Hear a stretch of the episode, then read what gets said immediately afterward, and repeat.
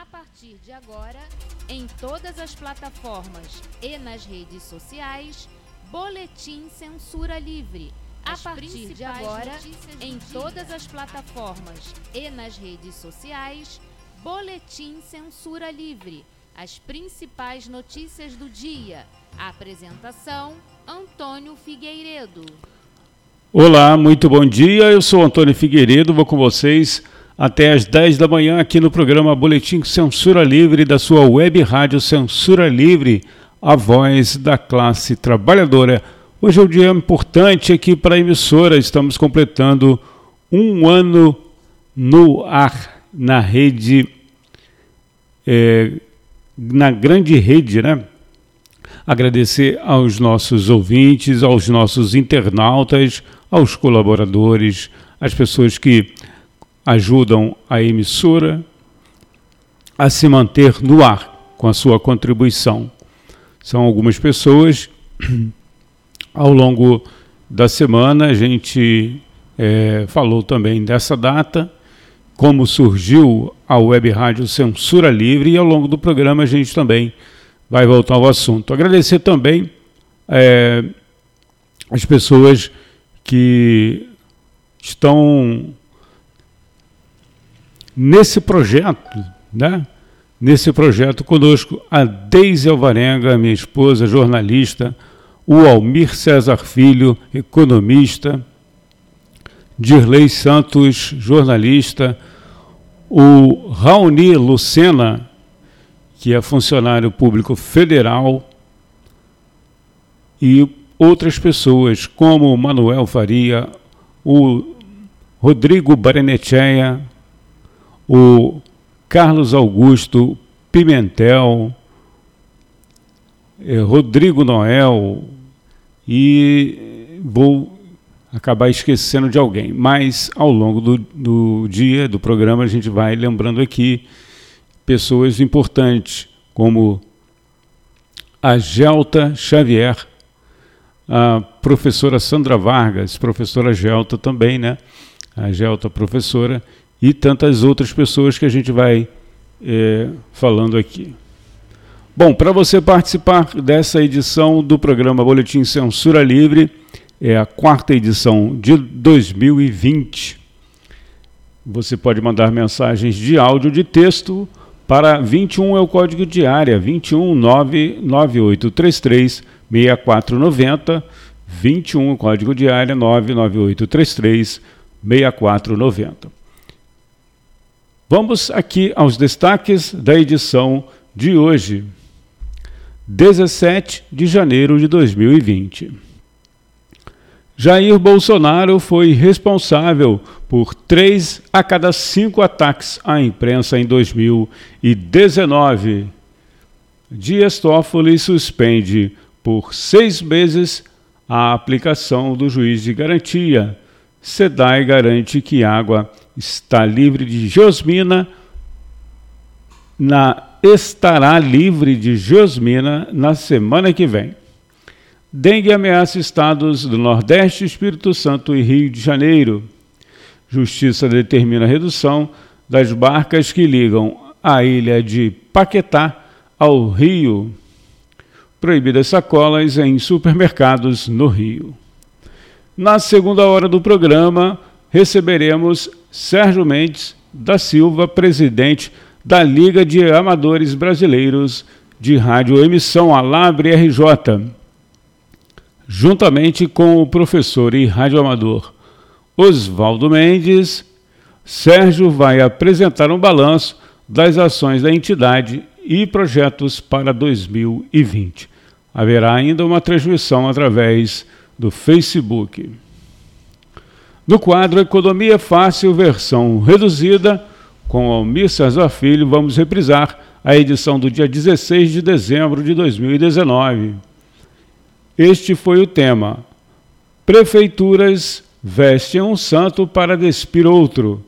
Atrasar pagamentos a fornecedores é a solução para deixar salários em dia. O economista volta ao vivo no dia 28.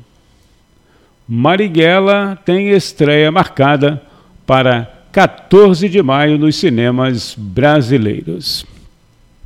E vamos aqui à primeira informação, que é a previsão do tempo e da temperatura para esta sexta-feira em todo o país.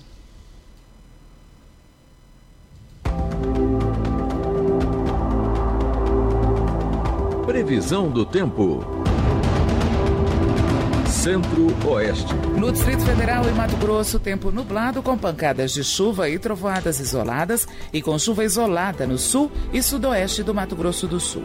Parcialmente nublado com pancadas de chuva e trovoadas isoladas nas demais áreas da região. Cidade Ocidental, município de Goiás, fica nesta sexta-feira com tempo encoberto e temperatura em torno de 23 e 29 graus. Norte. No Pará, Amapá, no norte e oeste de Tocantins e norte de Rondônia, tempo nublado com pancadas de chuva e trovoadas isoladas. Encoberto em Roraima, nublado com pancadas de chuva no Acre. Demais áreas da região, parcialmente nublado com chuva isolada.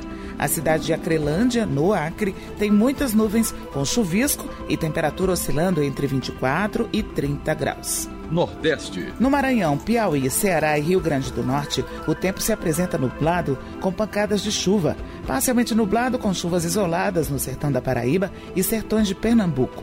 Possíveis chuvas isoladas do recôncavo e oeste da Bahia, leste de Alagoas e demais áreas dos estados da Paraíba, Alagoas, Pernambuco e leste de Sergipe.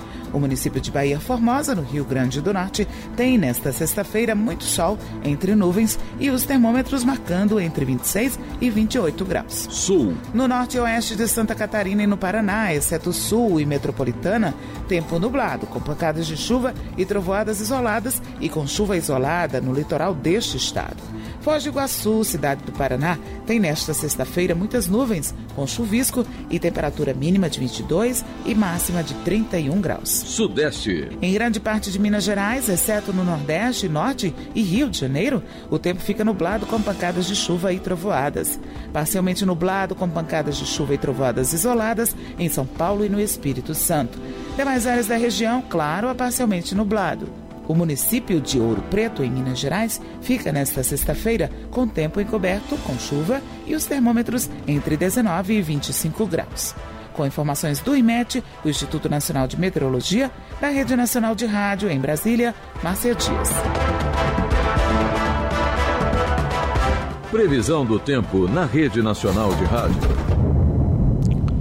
Esqueci de falar aqui do Heitor Fernandes, também faz parte da nossa equipe né, agradecer aí por essa parceria nessa jornada aí, ele que apresenta dois programas e agora também estreou o, a participação aqui no Boletim Censura Livre, que é a participação dele diária hoje, infelizmente não teremos, ele está em Brasília, está nessa, nesse momento está voltando de Brasília, deve estar no voo já, é, do Aulas com Filatelia, versão reduzida, Amanhã, sábado, tem o programa a partir de quatro da tarde, junto com o Manuel Faria. E quarta-feira ele apresenta o programa Em Defesa dos Correios, sempre às três da tarde. Também agradecer o José Eduardo Peçanha, colabora conosco. Manuel Faria já falei, Raoni Lucena já falei, é, Sandra Vargas, professora também já falei, o professor Sérgio Oliveira, que esteve conosco, esteve conosco ontem, a professora Simone Terra também desde o início conosco colaborando, o Teones França e o professor Alexandre Elias. Ao longo do programa a gente vai revelando aqui outras pessoas que colaboram para que é, tenhamos aqui a rádio web né? Censura Livre, Web Rádio Censura Livre, um projeto que começou em 2011, no dia 15 de janeiro de 2011, com seis jornalistas lá na Rádio Difusora Aliança. A partir de 2019, viemos para cá, estamos no bairro do Rocha, em São Gonçalo, e a gente tem muito prazer em, em seguindo né, nesta jornada aí do, do programa. Aliás, nessa jornada aí da, da aliança, né? Aliás, nessa jornada desse novo, né, nessa nova empreitada nossa, que é o programa, que é o, o a rádio em si, né? Transformamos, transformamos um programa numa emissora, né? Foi uma luta, está sendo ainda, muitos desafios, mas né, muito prazer também e a gente conseguiu avançar bastante, creio eu, né? E queremos ouvir você, o que, é que você acha desse um ano da emissora. Mande uma mensagem de áudio de texto para gente, falando aí o que, que você é, está percebendo, o que, que você sente nessa empreitada aí da Web Rádio Censura Livre, é a voz da classe trabalhadora. Bom, o meu roteirinho estava aqui, né? Agora já não está mais o roteirinho. Eu vou dar uma Assim, está aqui. O cantor, compositor e radialista Luiz Vireira, de 91 anos, faleceu nesta quinta-feira, dia 16. Ele estava internado na Casa de Saúde São José, Zona Sul do Rio, desde a noite de quarta-feira, dia 15. Nascido no dia 12 de outubro de, de 1928, Luiz Vieira foi revelado nos anos 1950. Na década de 1960, fez sucesso com músicas como Prelúdio para Ninar, Gente Grande, mais conhecida como Menino Passarinho, e Paz do Meu Amor, Prelúdio número 2. No ano passado, o artista foi homenageado com o lançamento de um disco para que homenageava os seus 90 anos. A obra teve participação de artistas como Daniel, Renato Teixeira, Zé Cabaleiro, Sérgio Reis, Claudete Soares, Ed Star, Maria Alcina, entre outros. O compositor era casado com Eurídice Pereira há 30 anos e apresentava um programa na Rádio Nacional. Apresentou né, durante muitos e muitos anos, depois, uh, questões políticas, ele teve que sair da emissora, foi para uma outra rádio, AM, né? E eu acompanhei bastante na década de 90. Para homenage, homenagear a memória de Luiz Vieira, vamos ouvir na sua voz a composição Paz do Meu Amor, Web Rádio Censura Livre, a voz da classe trabalhadora.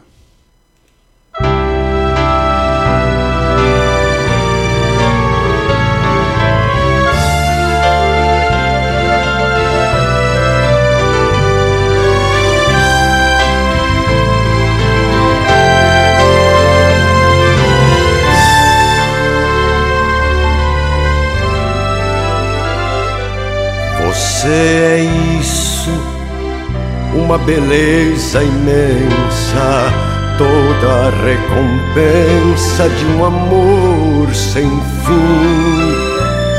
Você é isso, uma nuvem calma no céu de minha alma, é ternura em mim.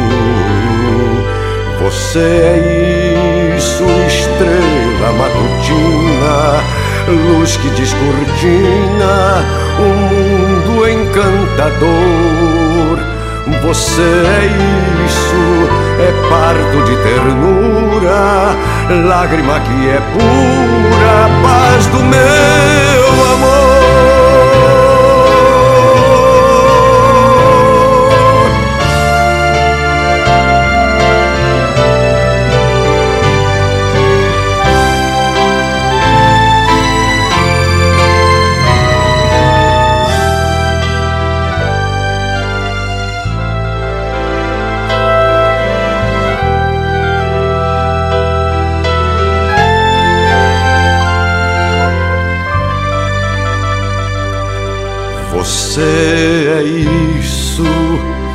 Uma beleza imensa, toda a recompensa de um amor sem fim.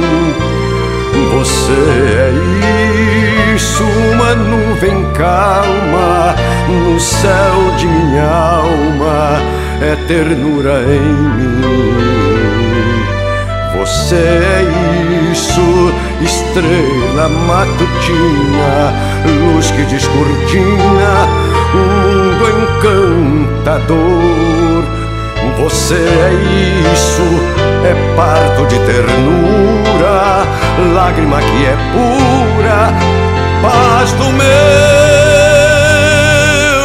amor.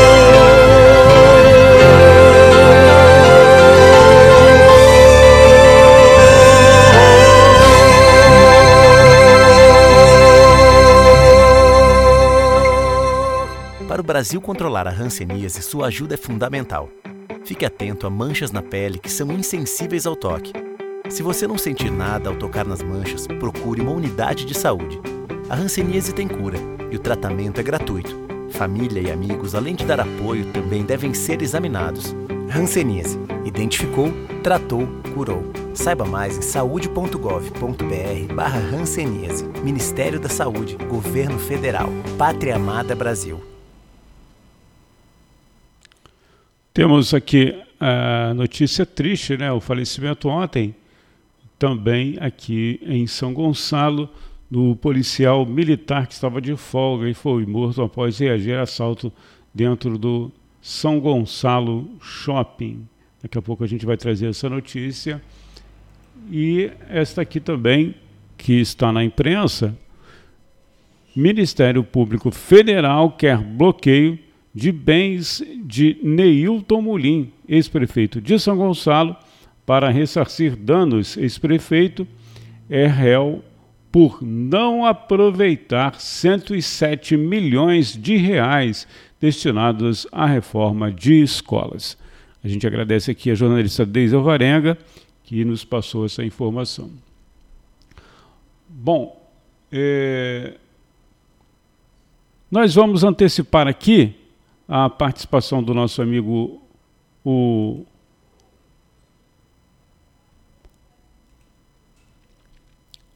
Almir César Filho, economista, que vai destacar aqui a participação dele, como a gente está fazendo aí durante essas férias do Almir, ele volta no dia 28.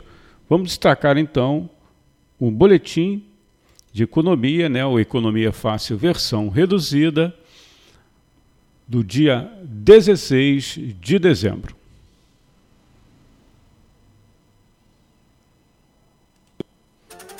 Economia é fácil, versão reduzida. Apresentação: Almir César Filho.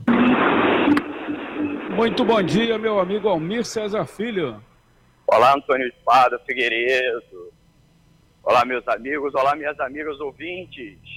Estamos de volta com Economia Fácil durante, durante a transmissão do Boletim Censura Livre, trazendo o destaque do noticiário econômico do dia e tentando traduzi-lo para a linguagem do trabalhador e da trabalhadora e principalmente buscando os interesses do trabalhador e da trabalhadora. Eu peço aos amigos e amigas para apertarem o like na, na nossa transmissão durante a, a, o Facebook, durante a live, compartilhar. E é claro, quem estiver assistindo depois pelo YouTube também, apertar o like, se inscrever no canal. E, é claro, a opção de nos acompanhar pelo nosso site, o, o www.clwebradio.com www.clwebradio.com ou pelos aplicativos de rádio online. É com você, Antônio. Vamos aqui ao destaque da participação, como sempre brilhante, nesta manhã, do Economia Fácil, versão reduzida, na produção e apresentação do Almir César Filho. Prefeituras vestem um santo para despir outro.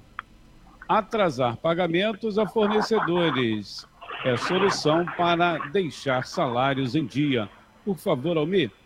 Antônio, esse é o título de uma matéria bem bacana que saiu no jornal Monitor Mercantil, que é um dos principais jornais é, especializados em economia e principalmente segue uma linha editorial que destoa de boa parte desse tipo de veículo. E o título é muito sugestivo, eu acho que sintetiza muito bem não só a notícia, como também a situação que passa o país nesse momento, às vésperas do Natal. Várias prefeituras, mas também está acontecendo com governos de estado, mas várias prefeituras estão simplesmente atrasando o, o pagamento das empresas terceirizadas e das organizações sociais contratadas para fazer o serviço terceirizado, administrar escolas, hospitais e outros tipos de instituições de serviço público. Então está atrasando o pagamento para poder ter caixa, ter é, recursos para pagar o, o, o, o, pagar o salário de dezembro e o décimo terceiro, especialmente o décimo terceiro salário. Mo mostrando como é que está a situação das finanças públicas pelo país inteiro.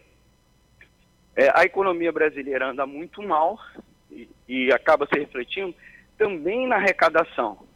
Como a política econômica, já desde o primeiro, é, do primeiro ano do segundo mandato de Dilma, mandato foi interrompido, né, no segundo ano, e os dois anos e meio que tivemos de Temer e agora quase um ano de Bolsonaro, que ainda aprofundou, radicalizou uma política de austeridade fiscal que consiste no corte dos gastos públicos para tentar, entre aspas, equilibrar nas receitas, esse tipo de política, ao contrário de atingir o equilíbrio, ela gera desequilíbrio.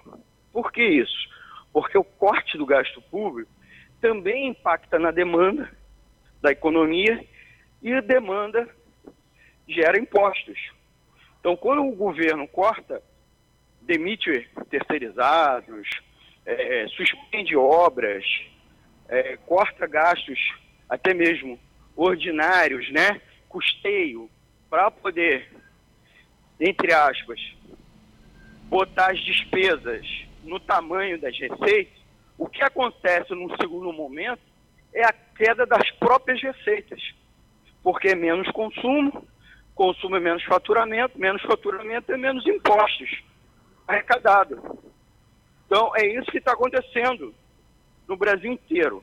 A União, quer dizer, a esfera federal, ela tem menos dificuldade porque ela consegue emitir títulos da dívida, ela tem a própria moeda soberana, e no Brasil, na estrutura tributária brasileira, a União arrecada mais mas, é, entre 75% e 80 e tantos por cento dos impostos são impostos federais. Então a União consegue recursos para se manter, enquanto os estados e principalmente os municípios dependem do que? Do repasse federal que andou caindo nos últimos é, meses. Então, os municípios estão com muita dificuldade de honrar seus compromissos. E como as prefeituras, além de ter essa dificuldade tributária, porque quais são os principais impostos municipais? É o ISS, Imposto sobre Serviços, é o IPTU, Imposto sobre, imposto sobre Propriedade Territorial Urbana, Imposto é, Predial Territorial Urbano, é, e algumas taxas, né? Taxas de transferência de bens, é, algumas, e também algumas outras também taxas de serviço. Então os municípios são muito dependentes do fundo de participação dos municípios e outros fundos constitucionais e outros que também são voluntários. Como a União não está repassando, e mesmo os estados que também têm fundos que repassam recursos para os municípios, também estão com dificuldade de arrecadação, elas não estão transferindo. E aí os municípios para honrar o compromisso constitucional, porque a Constituição obriga a pagar o salário de servidores, inclusive porque é uma despesa trabalhista, ela atrasa, ela descobre uma despesa, que é o pagamento das empresas terceirizadas, para pagar os servidores. não tem as, essas empresas, elas ficam com dificuldade, muitas vezes, de pagar seus próprios funcionários. E é o que a gente está vendo agora com várias prefeituras, o exemplo maior, talvez mais é, expresso, mais chama atenção, mais grave, é nesse momento a saúde do município da cidade do Rio de Janeiro.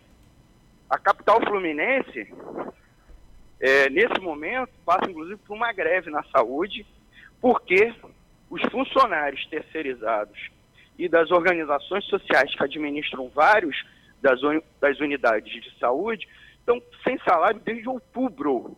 Outubro. Tá? Não é que eles não receberam o 13 terceiro ou estão com salário de dezembro atrasado. É, eles não receberam novembro e não receberam outubro. Então, é, mostrando, comprovando essa situação né, de cobrindo um santo, descobrindo o outro que está acontecendo nas prefeituras. O Crivella, Marcelo Crivella, que já tinha sido, ele, é, pelas pesquisas, apontado como o prefeito mais impopular da história da cidade do Rio de Janeiro, batendo, batendo outros prefeitos que passaram por situações talvez até piores, né, passaram por situações econômicas mais difíceis. Crivella agora perdeu quase toda a sua popularidade, parece que ele só tem 8% de aprovação, e consolida como uma má gestão, né, que fez várias escolhas fiscais extremamente equivocadas. É, nesse momento também existe vários outros problemas de salário que não se limitam às OS da saúde. Tá? Não é à toa que há risco de uma das é, duas das maiores atrações turísticas da cidade do Rio de Janeiro simplesmente fechar por falta de recursos que é o Museu do Amanhã, e o, o Mar, né, o Museu de Arte do Rio. A situação é mais grave no Mar, porque o Museu do Amanhã está ligado a uma fundação, é, a Fundação Roberto Marinho, que tem mais recursos, né, e é taxado inclusive de inimiga do, do Crivella, mas ela consegue captar recursos também de, de, outras, de outros governos e também de empresas privadas. Mas o Museu Mar, ele está com bastante dificuldade, é, o, boa parte do, da programação cultural está bem reduzida. É, houve, inclusive, dois atos públicos em defesa da manutenção de, desse, dessa unidade de cultura e refletindo exatamente essa situação de não pagamento, de não repasse da, da, do Tesouro Municipal para as empresas e para as OS. Nós temos, além do problema, portanto, é, dos funcionários, nós temos em alguns lugares simplesmente várias unidades que tinham é, alguma das suas atividades, unidades da administração pública, não só, como eu citei, saúde e cultura, mas em outros, que tinha terceirização, né, serviços de limpeza, algo do gênero, nesse momento não estão funcionando. Então vai, você vê em vários locais Simplesmente a empresa parou de prestar o serviço, porque já é, até mesmo aquela folga que os contratos tinham de que a empresa ter, tem que ter condições de arcar com dois, três meses de pagamento das, dos salários dos seus funcionários, mesmo sem receber, é, mesmo sem receber da administração, já, já acabou, já passou disso. Então as empresas nesse momento simplesmente começou a, começaram a suspender. Então, principalmente serviços gerais, limpeza, reparo, né? Em várias unidades de administração pública, o município parou. E realmente, gente, para a gente já ir para a reta final e consolidar o que a gente estava dizendo no começo. Isso é produto além de um desequilíbrio tributário no Brasil, que a reforma tributária que Paulo Guedes não quer resolver, muito pelo contrário, a proposta de Guedes é federalizar todos os impostos e aí apenas é, se faria o repasse. Né? E outra coisa, ele quer criar um mecanismo de intervenção da União sobre o Tesouro Municipal, né, ele quer criar um órgão, um órgão de contas paralelo ao tribunal de, aos tribunais de contas, né? Mas nesse caso, cada tribunal de contas está ligado à sua esfera da federação, então ele quer criar um federal que intervenha sobre as contas dos estados e dos municípios. Tudo, tudo para uma ótica de manter o que é hoje, na qual 50% do orçamento público, principalmente da União, é destinado ao pagamento da dívida pública, ao invés de estar sendo usado para saúde, educação, é, na qual boa parte dela, desse tipo de atividade pública, é, é oferecido pelo município, oferecido lá na ponta. Outra coisa, o Paulo Guedes quer fazer uma reforma com uma das três PEC, projeto de emenda constitucional que ele enviou ao Congresso, que simplesmente quebra com a obrigatoriedade de destinar 20% do recurso do município para a educação e 15% para a saúde. Ele quer quebrar isso. Tudo por quê? Porque ele não quer que os municípios gastem com saúde e educação, na verdade ele quer privatizar, privatizar nesse caso nem mesmo é terceirizar, é privatizar mesmo, é que o cidadão pague isso, gaste com seu, do, do seu bolso, e para que as finanças municipais fiquem, entre aspas, arrumadas. Na verdade, arrumada é que boa parte dos municípios e estados devem muito é, de títulos, têm dívidas públicas e que pagam religiosamente. Até porque boa parte dessas dívidas são controladas diretamente pela União. A União tem um mecanismo que controla. E, inclusive, quando essas dívidas não são pagas, a União congela os repasses constitucionais. Então, ela não transfere o dinheiro que o, os municípios têm direito simplesmente porque ela vai pagar a dívida pública, os títulos da dívida pública dos municípios ao invés, ao invés do próprio município. Então a União puxa para si quando deve. Então, mostrando o quanto, o quanto essa situação atual tá, compromete cada vez mais os municípios, afetando a, as pessoas mais pobres, tanto o cidadão contribuinte, usufruto, o, que seria beneficiário da política pública, quanto o trabalhador, seja o trabalhador servidor público, seja o trabalhador terceirizado que trabalha para o município, a prefeitura. Então, é preciso rever totalmente esse modelo.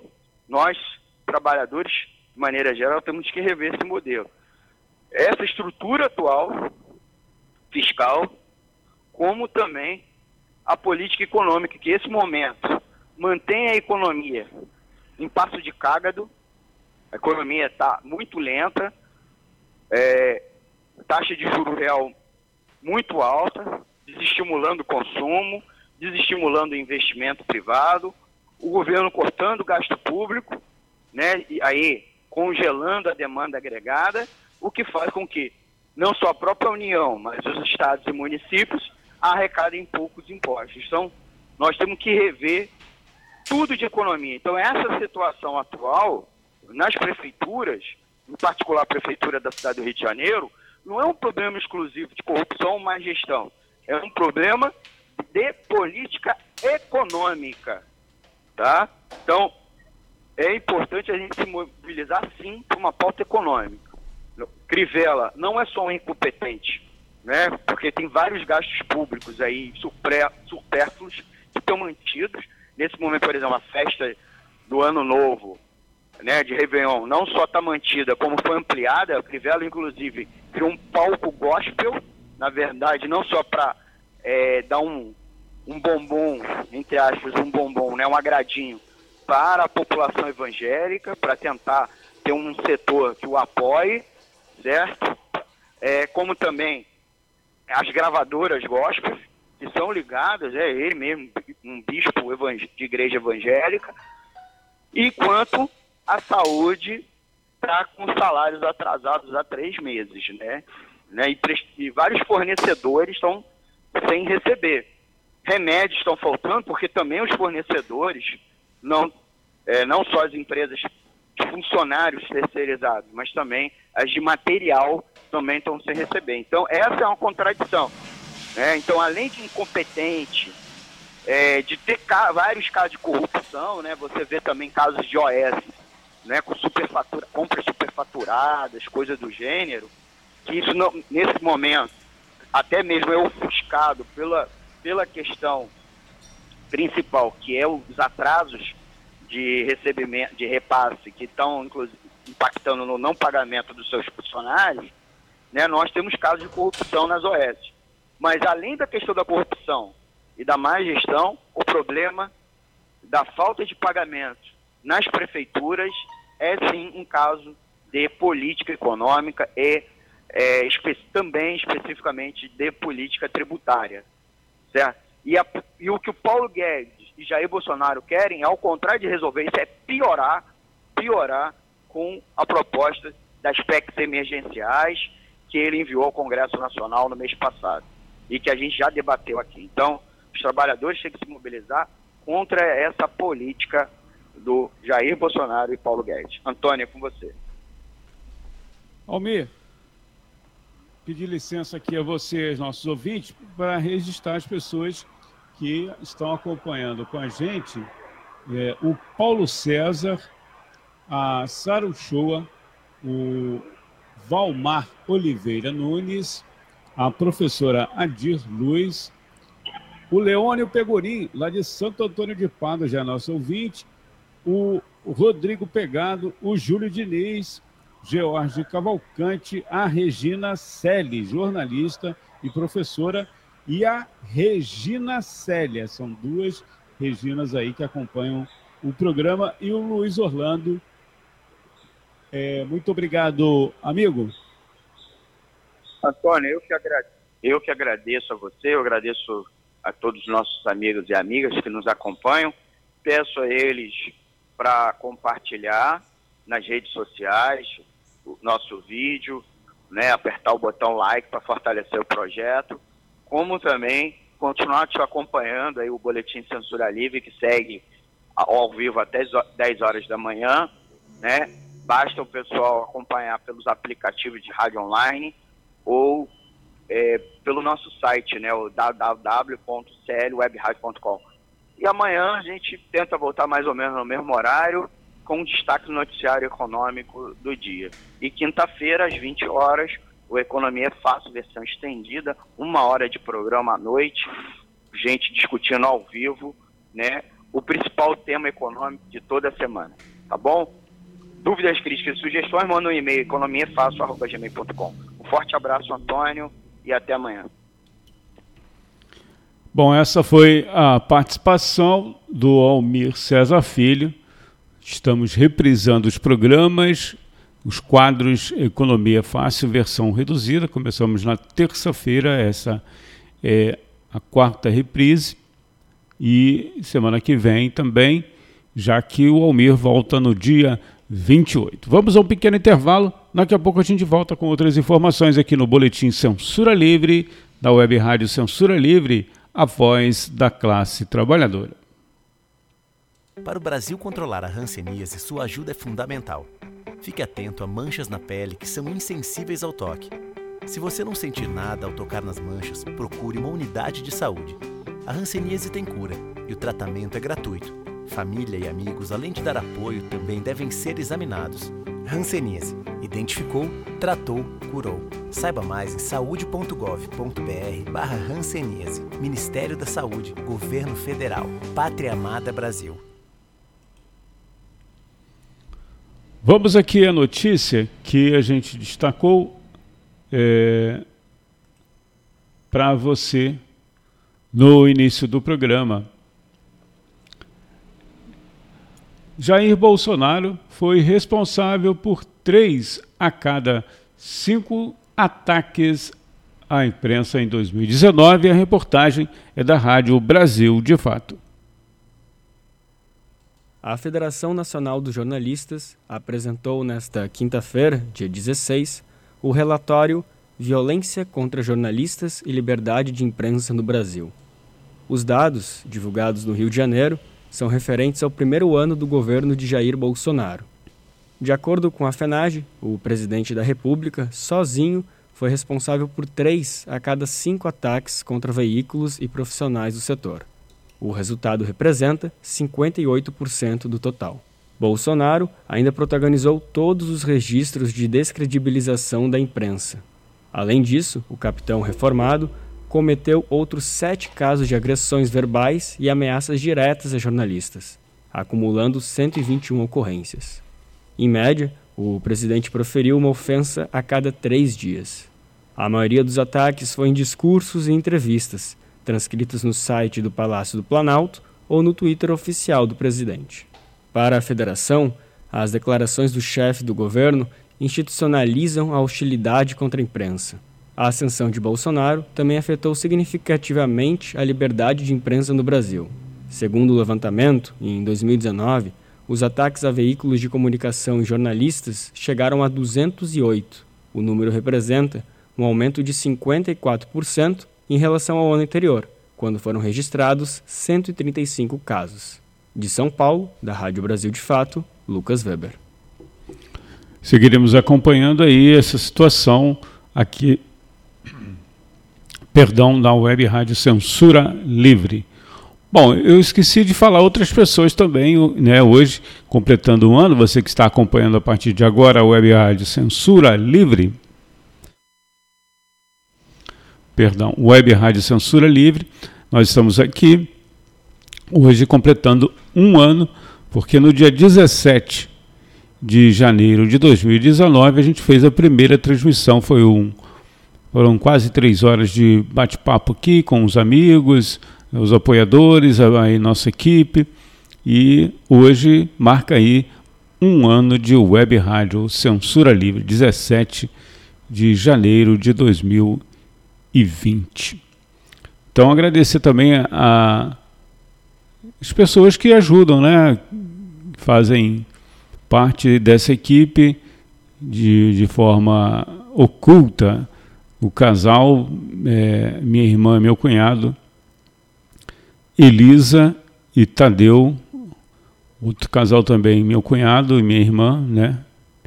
Graça e Ricardo, extensivo aí aos filhos, né, aos meus sobrinhos, sobrinhas e um sobrinho, é, os parentes de Deise que também colaboraram bastante conosco nessa empreitada, né, a Terezinha, a Madalena, é, a Lívia, o Daniel, o Flávio, o Drauzio, é, o Adriano, e são muitas pessoas.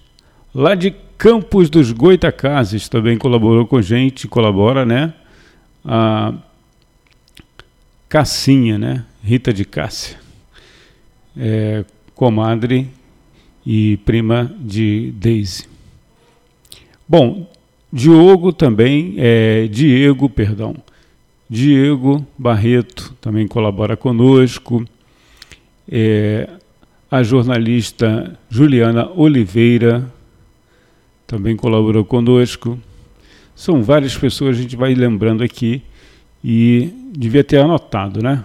Falta, faltou aí planejamento. Bom, tem uma notícia aqui, mas eu volto ao, assunto ainda hoje.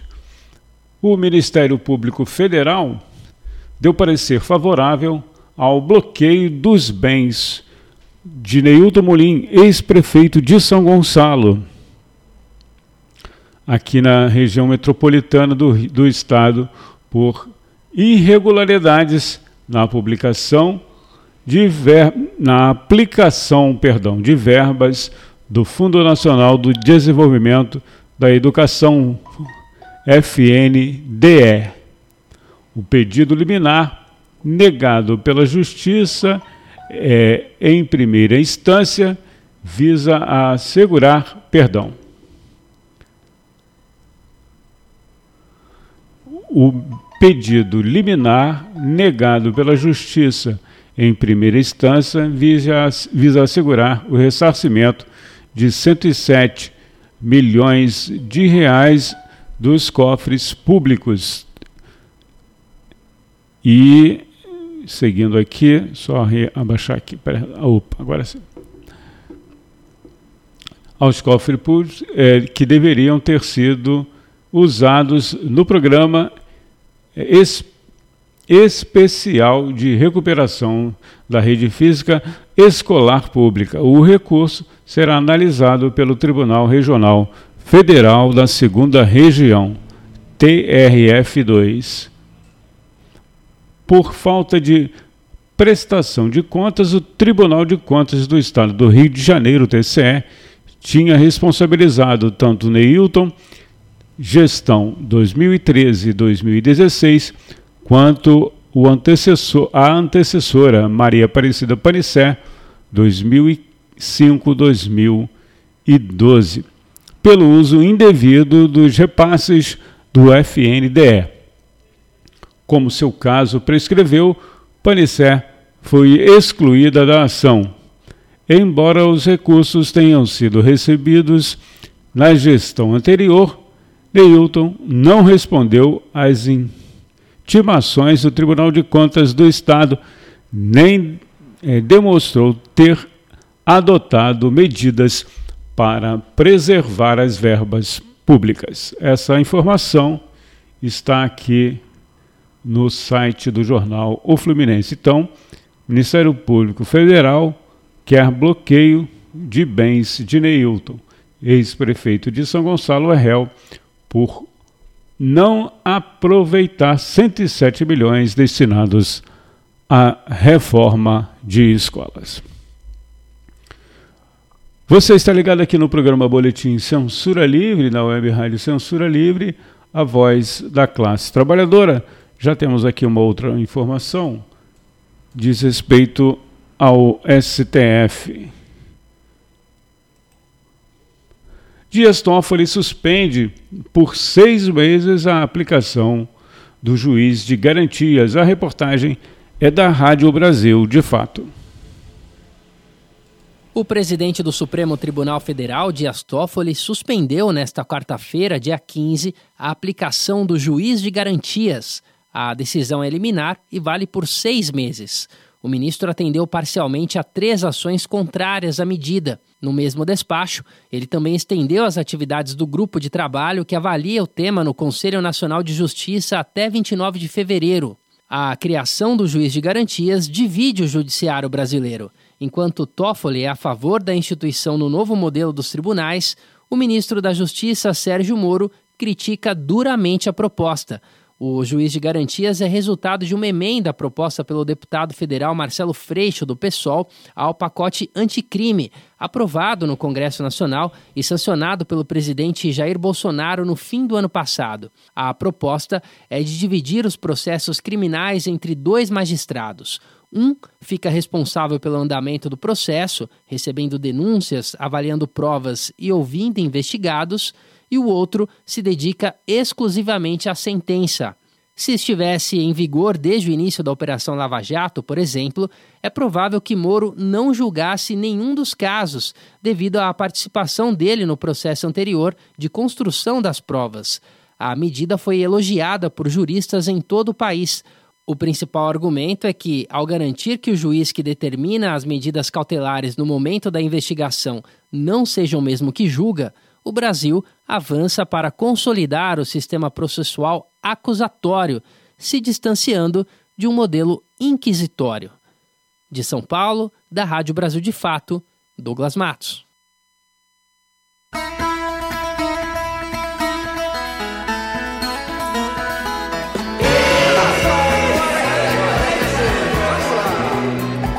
Quem tem a viola pra se acompanhar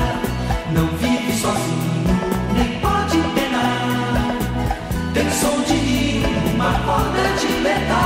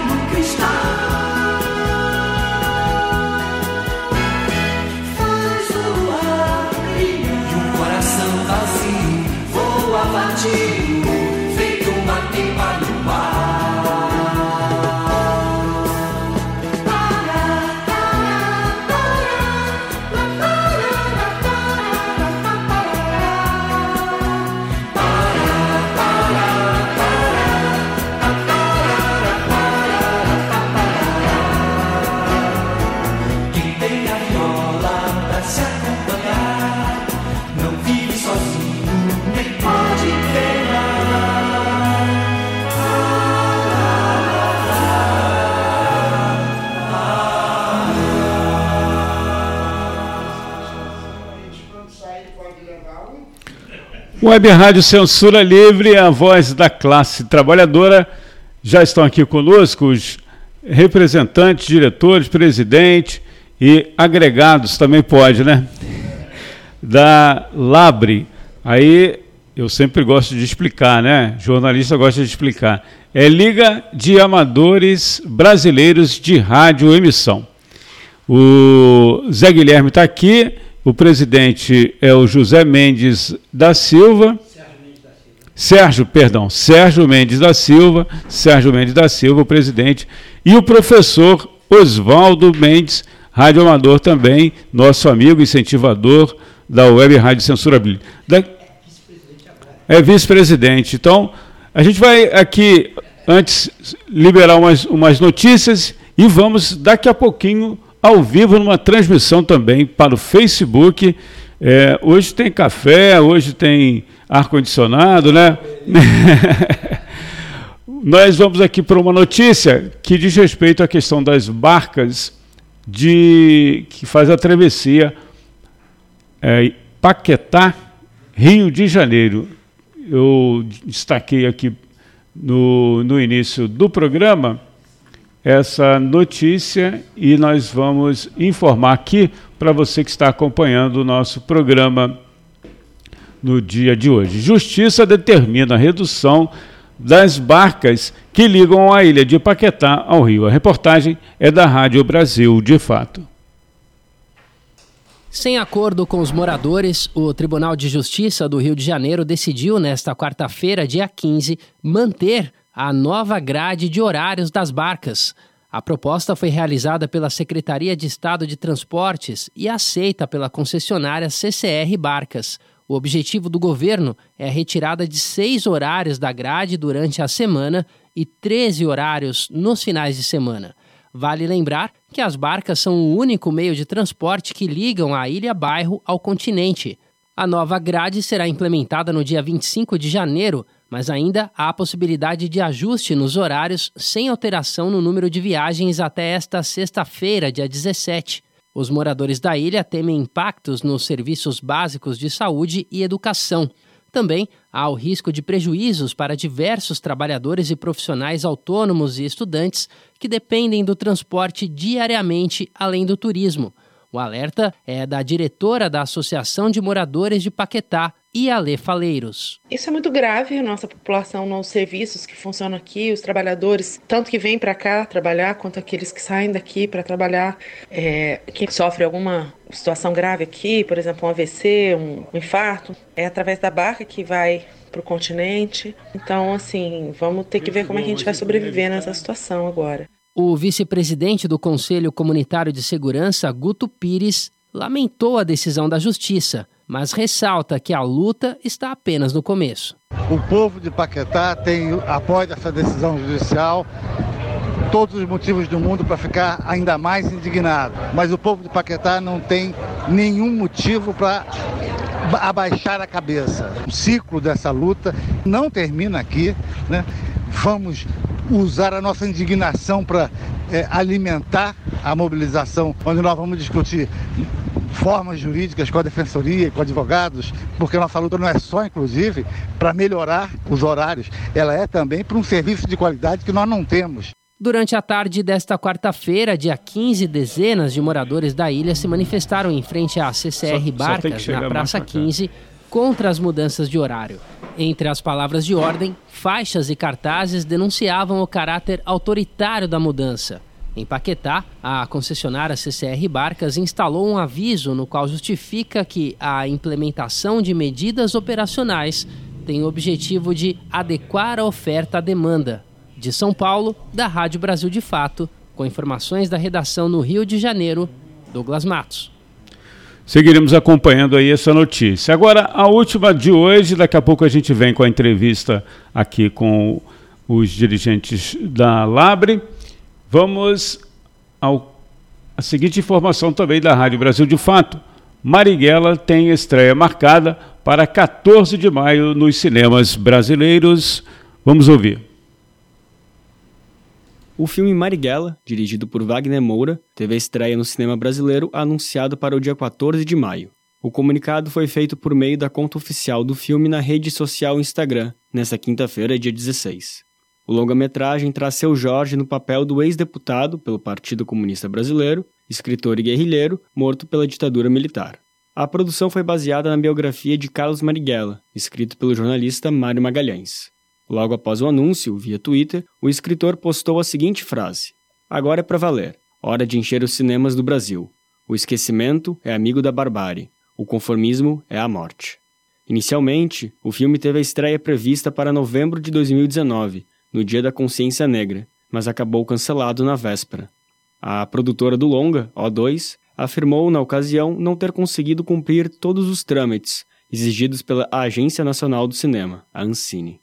Marighella estreou mundialmente no Festival de Berlim em fevereiro passado. Antes da estreia, em uma entrevista exclusiva para o Brasil de Fato, o diretor falou sobre as dificuldades enfrentadas pela equipe. Para Wagner Moura, a produção sofreu boicote e censura por causa da polarização política que tomou o país após a eleição de Jair Bolsonaro. De São Paulo, da Rádio Brasil de Fato, Lucas Weber.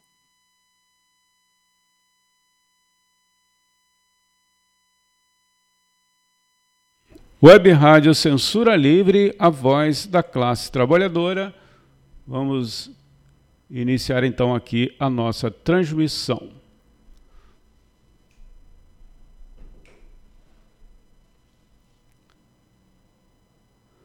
Bom, nossa transmissão pela live, não é isso? Isso.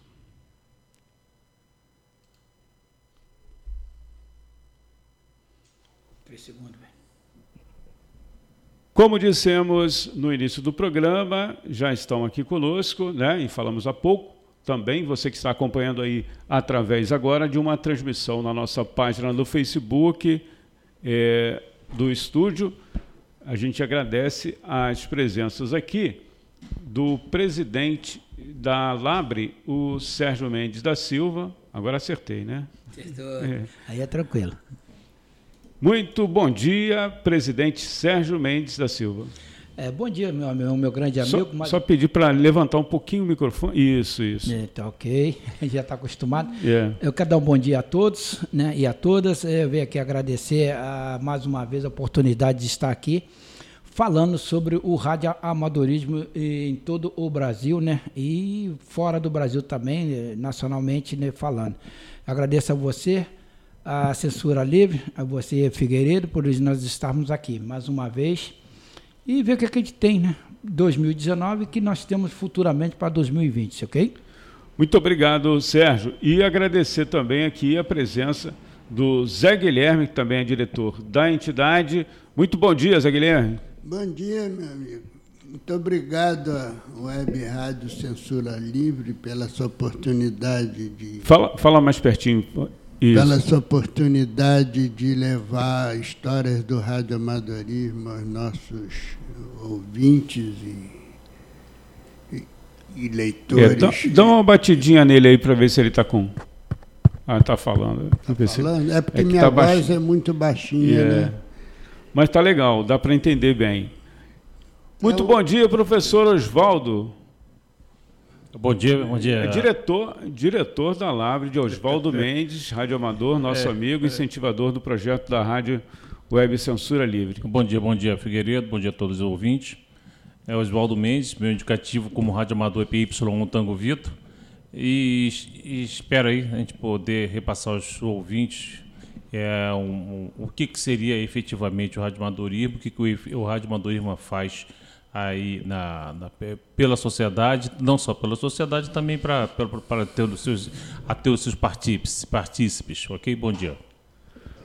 Bom, vou começar aqui com o Sérgio e inicialmente fazer um balanço aí de 2019, né? E queria que você abordasse os principais assuntos de maneira resumida para a gente aproveitar o tempo e entrar em outros assuntos também desse trabalho de vocês no ano passado. Por gentileza, Sérgio. É, tá aqui que o Oswaldo falou, né? É, foi, a gente, às vezes a gente esquece, né? O Sérgio é Papaém aqui, um PP, é, todo mundo me conhece, por esse prefixo da minha estação. E 2019, a Labre Rio de Janeiro, ela teve né, a mudança é, do afastamento do nosso antigo presidente, o Paulo Roberto, eu assumi como vice-presidente. E de lá para cá nós estamos tentando melhorar cada dia mais né, é, a Labre, dar, dar ênfase em tudo que for possível dentro do radioamadorismo e dentro da faixa do cidadão, que a gente não pode se esquecer dessa, dessa rapaziada que está sempre junto conosco. Em 2019, nós tivemos aí, na parte eh, do, dos radioamador, a Labre Rio de Janeiro, ela né, mandou para o Brasil e para fora 9.500 cartões de QSL no total de 33 quilos. Isso em 2019. O que, que significa isso? Para o público que não conhece o tal do QSL. É, o cartão QSL é aquele que a gente fala assim, vulgarmente, é troca de figurinha. Você fala comigo, eu te mando um cartão, você me manda um cartão. Né? Pode ser digital ou pode ser é, no cartão mesmo. Isso que é os cartões QSL que nós trocamos. Na linguagem do QSL, quer dizer, você falou comigo, eu falei com você e. Nos entendemos. E nos entendemos. E foi o total de 9.500 cartões, né? No total de 33 quilos, isso catalogado, pesado e registrado lá na Labre. E também em 2019 nós tivemos os faróis americanos, ativação imediata na Ilha Rasa de Guaratiba, que foi um, um, um farol que o, o radioamadorismo em si não tinha ativado. Nós ativamos, fizemos um bom contato, né, tivemos muitas ênfases, nós tivemos seis diplomas dados pela Internacional, né, do que é, rege né, e administra os faróis, está lá na, na, nossa Labre. E também em 2019 nós promovemos também palestras em defesa civil, é, também o pessoal do voo livre e, e outras entidades né, que nos solicitou e nós prontamente é, fizemos a palestra sobre o iniciação ao radioamadorismo. E nesse meio tempo também nós tivemos outras atividades e que a Labre participou, né? O CQRJ VHF Rio de Janeiro, que é uma coisa que a, a Labre também participa, e ela que rege isso aí.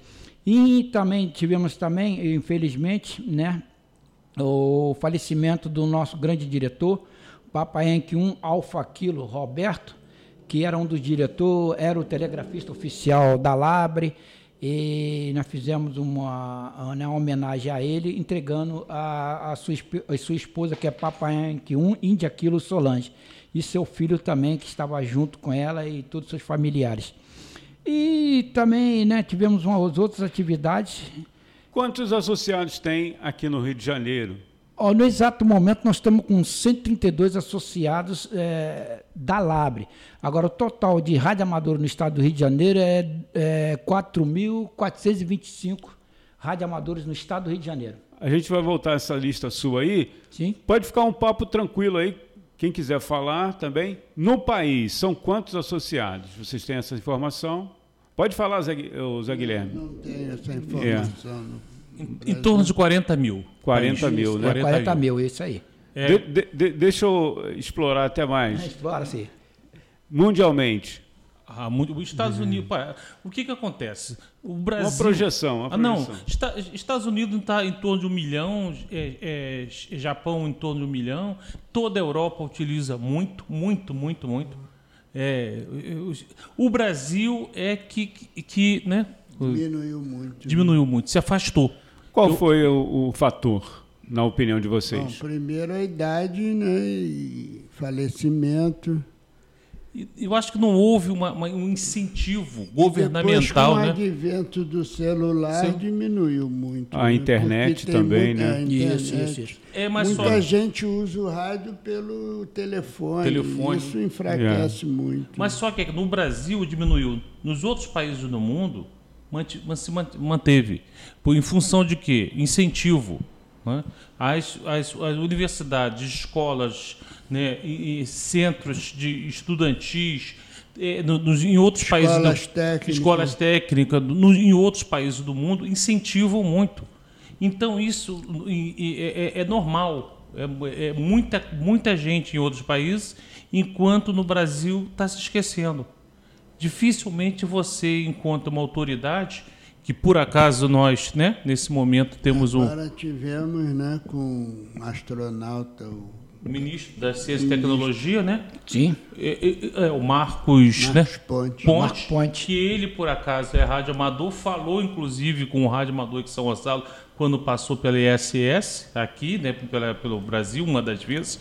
E, e dificilmente você tem incentivo da, do, para o radioamadorismo no Brasil. E, e talvez, talvez essa seja uma das, um dos motivos que se tem tão poucas pessoas ligado ao radioamadorismo. Inclusive, tão poucas universidades, tão poucos colégios, tão, tão poucos centros de pesquisas. Vou agradecer aqui as pessoas que estão acompanhando, o Vinícius, Vinícius Alves de Moura, a Elane Cavalcante já está conosco, a Joselma Letícia, que também é uma parceira nossa, minha prima lá de Santo Antônio de Pádua, ela é bombeiro também, enfermeira e uma das sócias da Alclin, uma clínica especializada lá em vários setores. Bom, é, para você participar, pode mandar mensagem de áudio de texto para o nosso WhatsApp. O código diário é 21 99833 6490. Estamos aqui com os diretores da Labre fazendo um é, balanço de 2019 e projeções aí para o próximo ano. Em relação a equipamentos, o Sérgio, o que, que você pode falar? O equipamento está mais caro hoje ou, pelo contrário, melhorou para as pessoas terem acesso aí ao radioamadorismo? É, de fato, houve, né? O que, o que, que aconteceu? O dólar nessas sobe, desce, sobe, desce, os equipamentos de rádio ficaram um pouquinho mais caros. Aquele que tem um poder aquisitivo melhor, dá para comprar. Mas a, a a maioria dos radioamadores, é, a gente sempre compra rádio de segunda. Por que, que é de segunda? Não é questão de ser uns rádios assim, velho, tudo não. Que eles são usados, depois de você, você tirou da caixa, botou, andou com ele, já se torna usado. Então, para gente, os rádios ah, de comunicações para nós, está um pouquinho caro. Eu espero que, né, futuramente, isso venha. Quem quiser investir, mais ou menos, tem que reservar quanto para começar? Uma boa estação que a pessoa eh, quer fazer, uma estação mais ou menos uns 3 mil reais, ele começa com uns radinhos VHF, HF, a fonte e as suas antenas. Né? Isso, quer dizer, isso é o básico de tudo. Mas tem estações aí que eu sei que existe no Brasil que está em torno de quase 150 mil, que nem São Paulo tem. Tem muitos radioamadores que têm um poder aquisitivo grande e eles têm grandes estações lá. Yeah. Em relação ao trabalho, né? A gente vai entrar também nesse assunto mais para frente, mas é, queria que vocês também falassem da importância né, do, do serviço que vocês prestam aí é, para prefeituras, o governo do estado e também em nível nacional. Quem é que pode falar? Não, eu sou um então, é, então vamos, é, vamos dar continuidade. Isso aqui eu fiz uma planilhazinha aqui. Quanto, quantos anos as pessoas devem estar perguntando? Quantos anos vocês têm aí? Cada um vai falar de, de, de ra, ah, radioamadorismo? é, eu sou de radioamadorismo desde 82 até hoje. Né? Uhum. Comecei como classe C. Não precisa falar a idade, não. e a idade a gente precisa falar. Tenho 66, não tem dúvida nenhuma, ok? Oswaldo? Ah, eu sou radioamador novo. Tenho seis anos. Eu ent... Eh, o meu, meu 26 contato... de idade, né? Quase. Quase isso aí. Não, seis anos de radioamador. Meu contato com radioamador foi de uma escola. O professor Ruberval Foi Não. meu padrinho. Foi seu padrinho de rádio, Isso. né? Sim. Então, mas ele deve ter seis anos também aqui hoje. Eu comecei em 1969. Fala mais pertinho, por favor. Isso. Em 1969 é muito ou é pouco? É bastante, né? Eu, o... Muito Bom, tempo, a né? importância né? do rádio amadorismo aí pelas prefeituras, defesas civis, estados e em nível nacional. Eu é, referente a isso, o que, que acontece? A Labre Rio de Janeiro, ela fechou parceria com várias entidades, tanto municipal como federal, estadual né, e municipal. O que, que acontece? Aqui no estado do Rio de Janeiro, é, nós temos uma rede de emergência chamada Renner. Nós temos um coordenador, que é o Papai o IBM Salles, que toma conta disso daí, ele tem que tomar conta e dar conta referente a isso. E a Labre Rio de Janeiro, é, né? Ela sempre colabora com todas as entidades, desde que seja solicitado. E uma coisa muito importante, a, a, nós é, muitas vezes auxiliamos o TRE, principalmente em Paraty, isso foi muito é, usado, os radioamadores apoiaram lá nas ilhas. E São Gonçalo também teve uma época aí atrás que eu não me lembro, os radioamadores também colaborou, né? Junto ao TRE, fizemos é, né, em, em, alguns locais que o, o, celular não funciona, foi instalado um sistema de comunicação em VHF, e outros municípios, como Caxias, Teresópolis, é, Teresópolis, é, né, a Baixada Fluminense, São Gonçalo, Rio de Janeiro e etc. Isso sempre a Lab está junto, está sempre colaborando né, referente a essa comunicação. Isso é muito importante. O Estado apoiar né, as entidades como a Labre e os grupos formados com os radioamadores, alguns grupos que são formados nos municípios e no estado, e estamos aí sempre para corroborar referente a isso. Isso é muito importante, tanto para nós como para as pessoas que estão né, é, nesse caminho de comunicação emergência e como comunicação de hobby, que nós fazemos contato com o mundo todo através do, dos nossos pequenos rádios, né? E, e, e são rádios baratos, não são rádios caros, não. Quem mais pode falar aí sobre essa importância e também nas chuvas, é, principalmente na região serrana, né? Tem um papel importante. É, o trabalho do rádio amador na, na última enchente de Friburgo foi fundamental, né? E nas eleições, hoje, com o advento do celular, a importância do rádio amador é menor. Mas eu sou de uma época em que a gente trabalhava junto ao TRE e não era possível fazer eleição sem a ajuda do radioamador, né? o contato do, da mesa do juiz. Eu trabalho em eleição desde o do tempo do doutor Amorim, isso já tem muito tempo. O contato com todas as urnas, com os chefes de mesa, era feito via rádio. Necessidade material, alimentação para as mesas. Então, foi fundamental. Depois, com o advento do celular, não precisamos, eles não precisaram tanto do radioamadorismo. Tem uma Mas... pessoa aqui, desculpe te interromper, o Zé Guilherme. Tem uma pessoa aqui que é, deixou uma participação. Ele falou o nome não, mas falou a identificação. De repente vocês sabem quem é. Vamos ver. Vamos ouvir. Bom dia, é PY1, Sierra Foxtrot Foxtrot, Vila aqui por Itaguaí, acompanhando a todos. Muito obrigado aí por esse espaço aberto, a, a, a cumprimentos aí a toda a mesa e estou aqui na escuta. Um abraço e obrigado. Senhor, é, senhor Evila, é um prazer estar aqui, escutá-la sua Como voz. Nome? É Evi, Evilásio, né? A gente chama mais de Evila. Ele chama Evilásio, Evilásio. É. Muito obrigado aí pela participação, Evilásio. E isso é uma gratificação muito grande. Você sempre foi um parceiro, não só da Lab, como um parceiro de, de, de comunicação.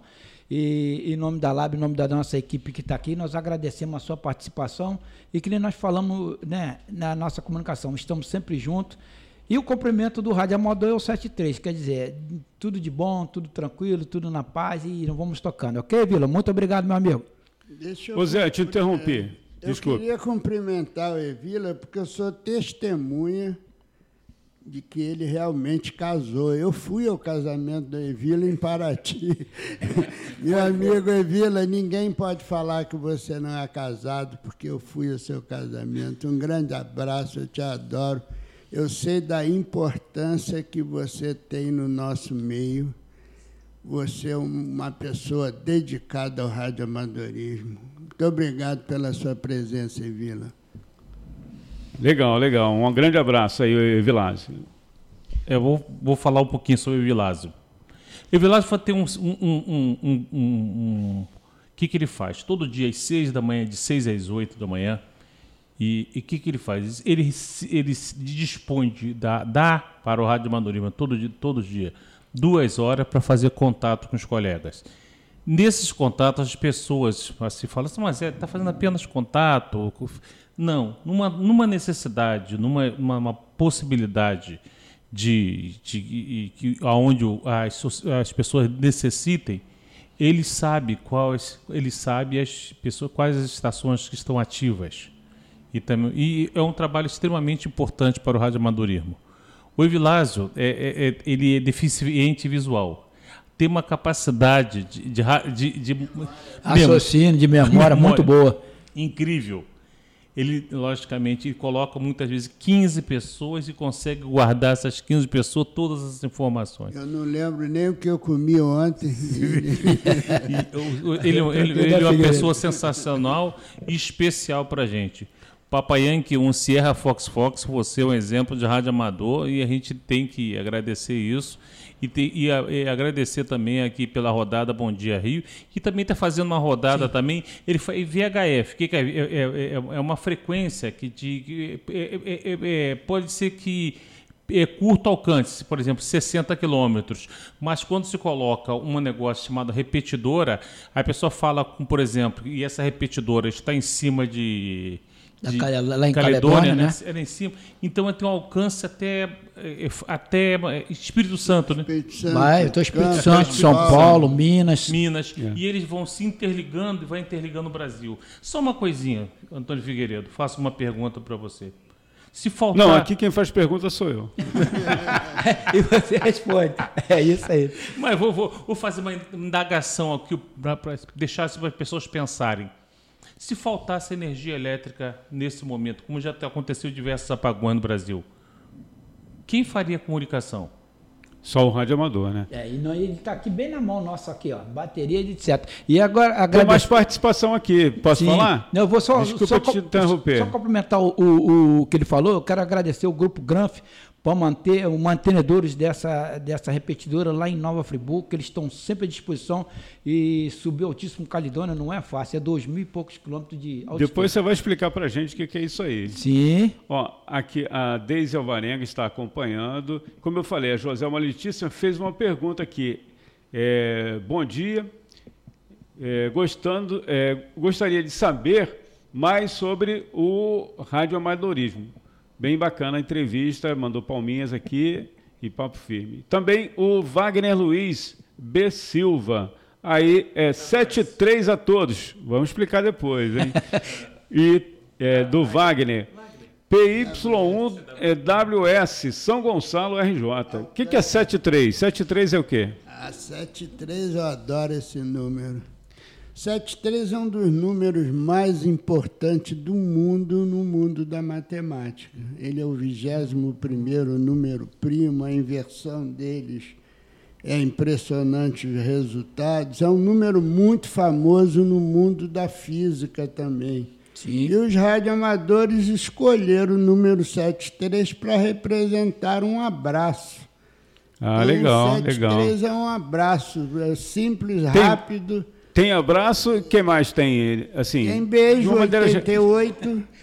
Beijo? É, beijo 88. que é paz leite, né? Que se, né, no Rádio Amador nós chamamos de leite. Qual é o número do beijo? Porque ah, no comunicado em telegrafia, em código Morse, Sim é muito mais rápido você manipular um 73 do que desejar um abraço, cumprimentos à família. Vai direto, né? É direto, 73, dadá, de, de, de, de, dadá, acabou.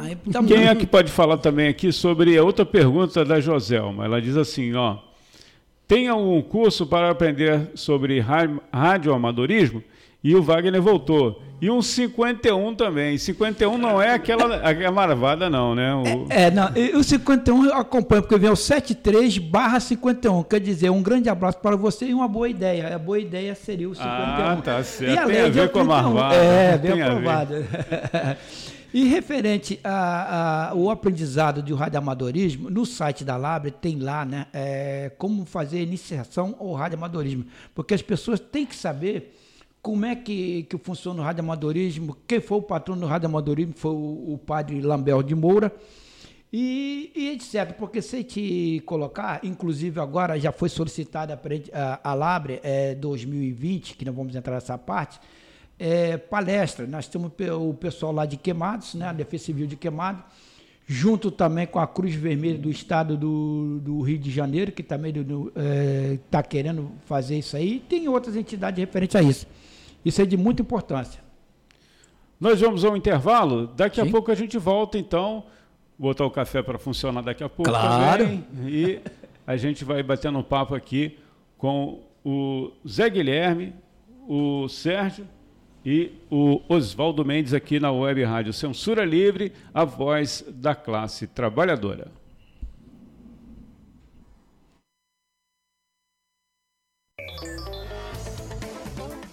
Minuto da Saúde.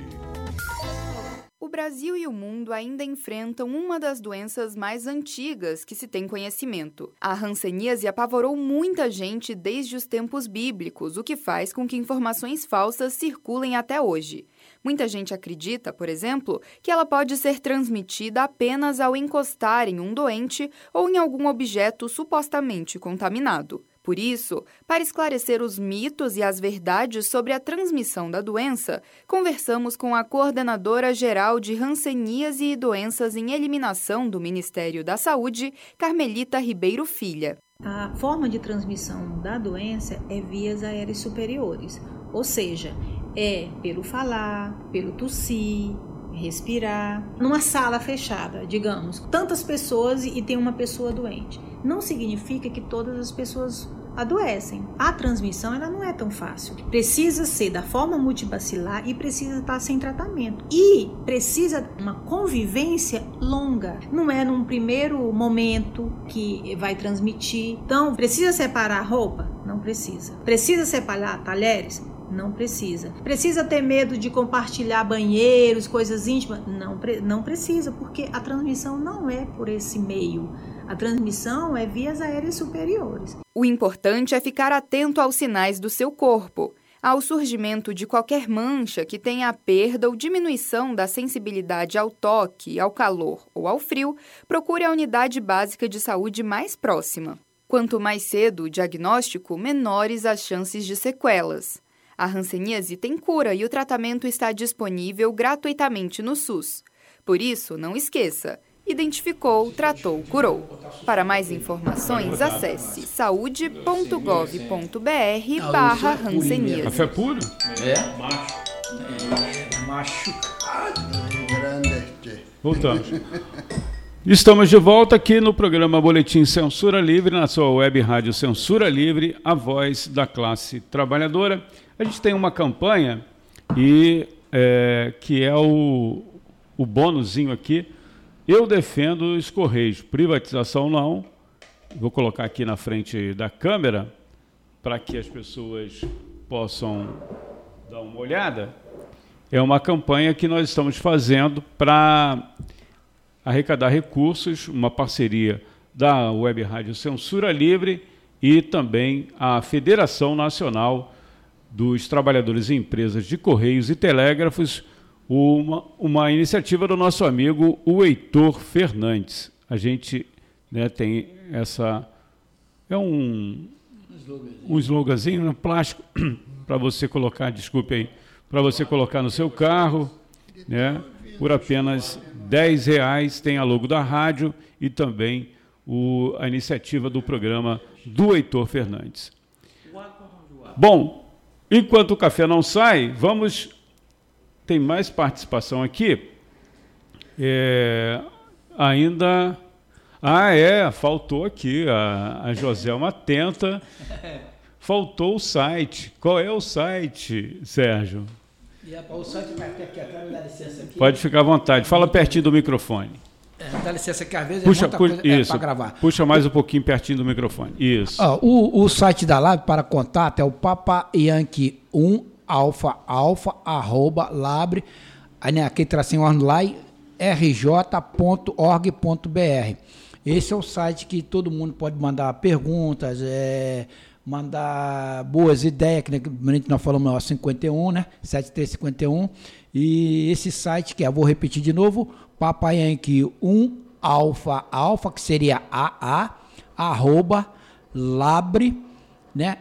underline, aquela letra tracinho que tem, rj.org.br. Tudo tem que ter o ponto direitinho. Eu vou botar depois, pedir para ele passar ali na câmera, ele vai segurar aqui e vai mostrar para vocês aí, para vocês terem uma noção aí. Isso, e também nós vamos colocar nos comentários aqui da, da nossa transmissão. Vamos ver se sai aqui. Né? Mas é, inclusive tem um vamos meu colocar nos comentários da transmissão também. Isso, tem o um meu telefone aí, às vezes as pessoas querem po falar Posso comigo. falar o telefone Pode, aqui? esteja à vontade. Código de área 21, código de área 21 98560 8529. É o telefone aqui do Zé Sérgio, ou perdão, do Sérgio Mendes. Estou com o Zé Sérgio Tá, sim, na, tá, na sim, tá cabeça. tranquilo. Sérgio Mendes da Silva. 21, código de área 98560 8529. 85 Perdão, é 985608529. Tem Eu não sei esse telefone aqui, que é o novo telefone da Lab de contato celular. O novo telefone da Lab é esse que está aí. código de área 21 Isso, 9. 96 700, esse é mais fácil, né? Sim. 22 37, não é isso? Isso, esse é o contato. Vou é repetir telefone o, o telefone da Labre, você entra em contato e pode ter informações precisas também sobre a questão dos É. cursos aí. 21 código de área 96 700 22 37. Eu vou anotar aqui também o, o Sim, Sérgio. não, esteja à vontade. Esse é o novo, esse é o novo telefone que foi. eh, nós adquirimos, que o outro deu problema, então nós adquirimos esse telefone aqui novo, né? Aqui, o 96 Wagner- 7220. É, O né? Wagner, o Wagner foi mais é, rápido do que a gente, ó. Já Sim. colocou aqui o site. é, já colocou aqui, ó. Wagner Luiz. Muito obrigado aí. Já colocou aqui na nossa transmissão. Fala aí, fala no microfone. Ele é o Papayanque 1WS. O que, que é isso? Olha só, é, é PY, né? Cada, por exemplo, é, é o Iaro, né? Subdividiu. Então, por exemplo, é, quando você coloca a palavra PY, Brasil. Um é primeira região, ou seja, Rio, Isso. Estado do Rio de Janeiro e Espírito Santo. Então, por exemplo, PY1, aí, ou seja, em qualquer local do mundo que você que você fale, que você e- e- que você faça essa transmissão, ele vai saber que a do Brasil é da primeira região do Brasil. Aí, aí Papayanque 1 WS, ou seja, é, aí o WS é efetivamente, por ser duas letras, você sabe que é um radioamador de classe A. Ou seja, tem classes, cla- de, de identificação de classe também. Classe C, B e A. Então ele é um radioamador de, de, de classe A, aliás, desculpe-me, mas é um radioamador de classe B ou A do Rio Estado do Rio de Janeiro. Em qualquer parte do mundo, isso é identificação. E essas, eh, por exemplo, quando eu falo Papa Yankee, Papa, é- essa daí é uma codificação chamada código Q. É uma, é uma, é uma codificação internacional de, de- que, você, É. que você fala, inclusive, é, Marinha, é, é Aeronáutica, é, aeronáutica. Exército. Esse é o Código Internacional de, de Fonia. Legal. É, eu queria pedir aqui ao mais experiente, de, de- e mais experiente de radioamadorismo. É o Zé. Conta, conta uma boa história aí, Zé. Uma, uma boa história Eu nem aí. sabia. de- ne- nesses anos aí de Eu jornada. quero, eu quero primeiro dar uma ideia, porque a gente é visto fora do estado do Rio. Basta digitar no Google Labre que vai aparecer os sites de todos os estados. Então basta escolher lá o Sim. seu estado. A Labre tem sites muito bem feitos, informativos sobre cursos, sobre atividade radioamadorística.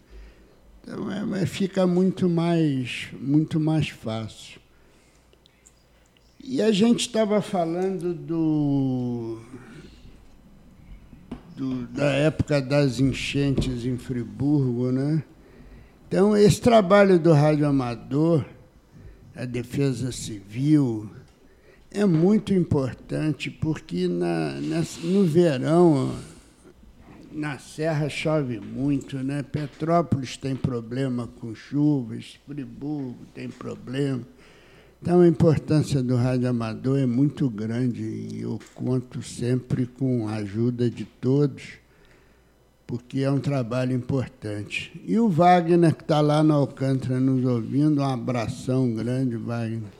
Um abraço para você, Wagner. A presença é importante no nosso meio. O Wagner faz parte do encontro que nós criamos na Charita no último. Eu dei um vacilo aqui, deixei o microfone fechado de vocês, hein? Puxa vida. Vocês falaram abriu, aqui abriu, quase abriu, meia hora. Abriu? Nessa segunda volta aí, desculpe. Aí não saiu a informação não. sobre. Não, não saiu nada, não saiu nada. A culpa minha aqui. Então eu posso repetir? Pode repetir, Sim, pode senhor. repetir. É uma informação muito inteligente. Seu Guilherme gosta.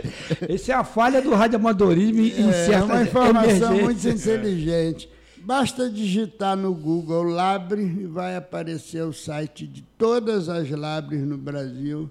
Basta escolher o seu estado e lá Isso. vai encontrar informações sobre radioamadorismo, informações sobre dias de prova, cursos, palestras. locais de cursos, palestras, atividade de, de, de, junto à Defesa Civil, Está tudo lá no site. Colégio, que agora, inclusive. Precisa ficar anotando endereço nenhum.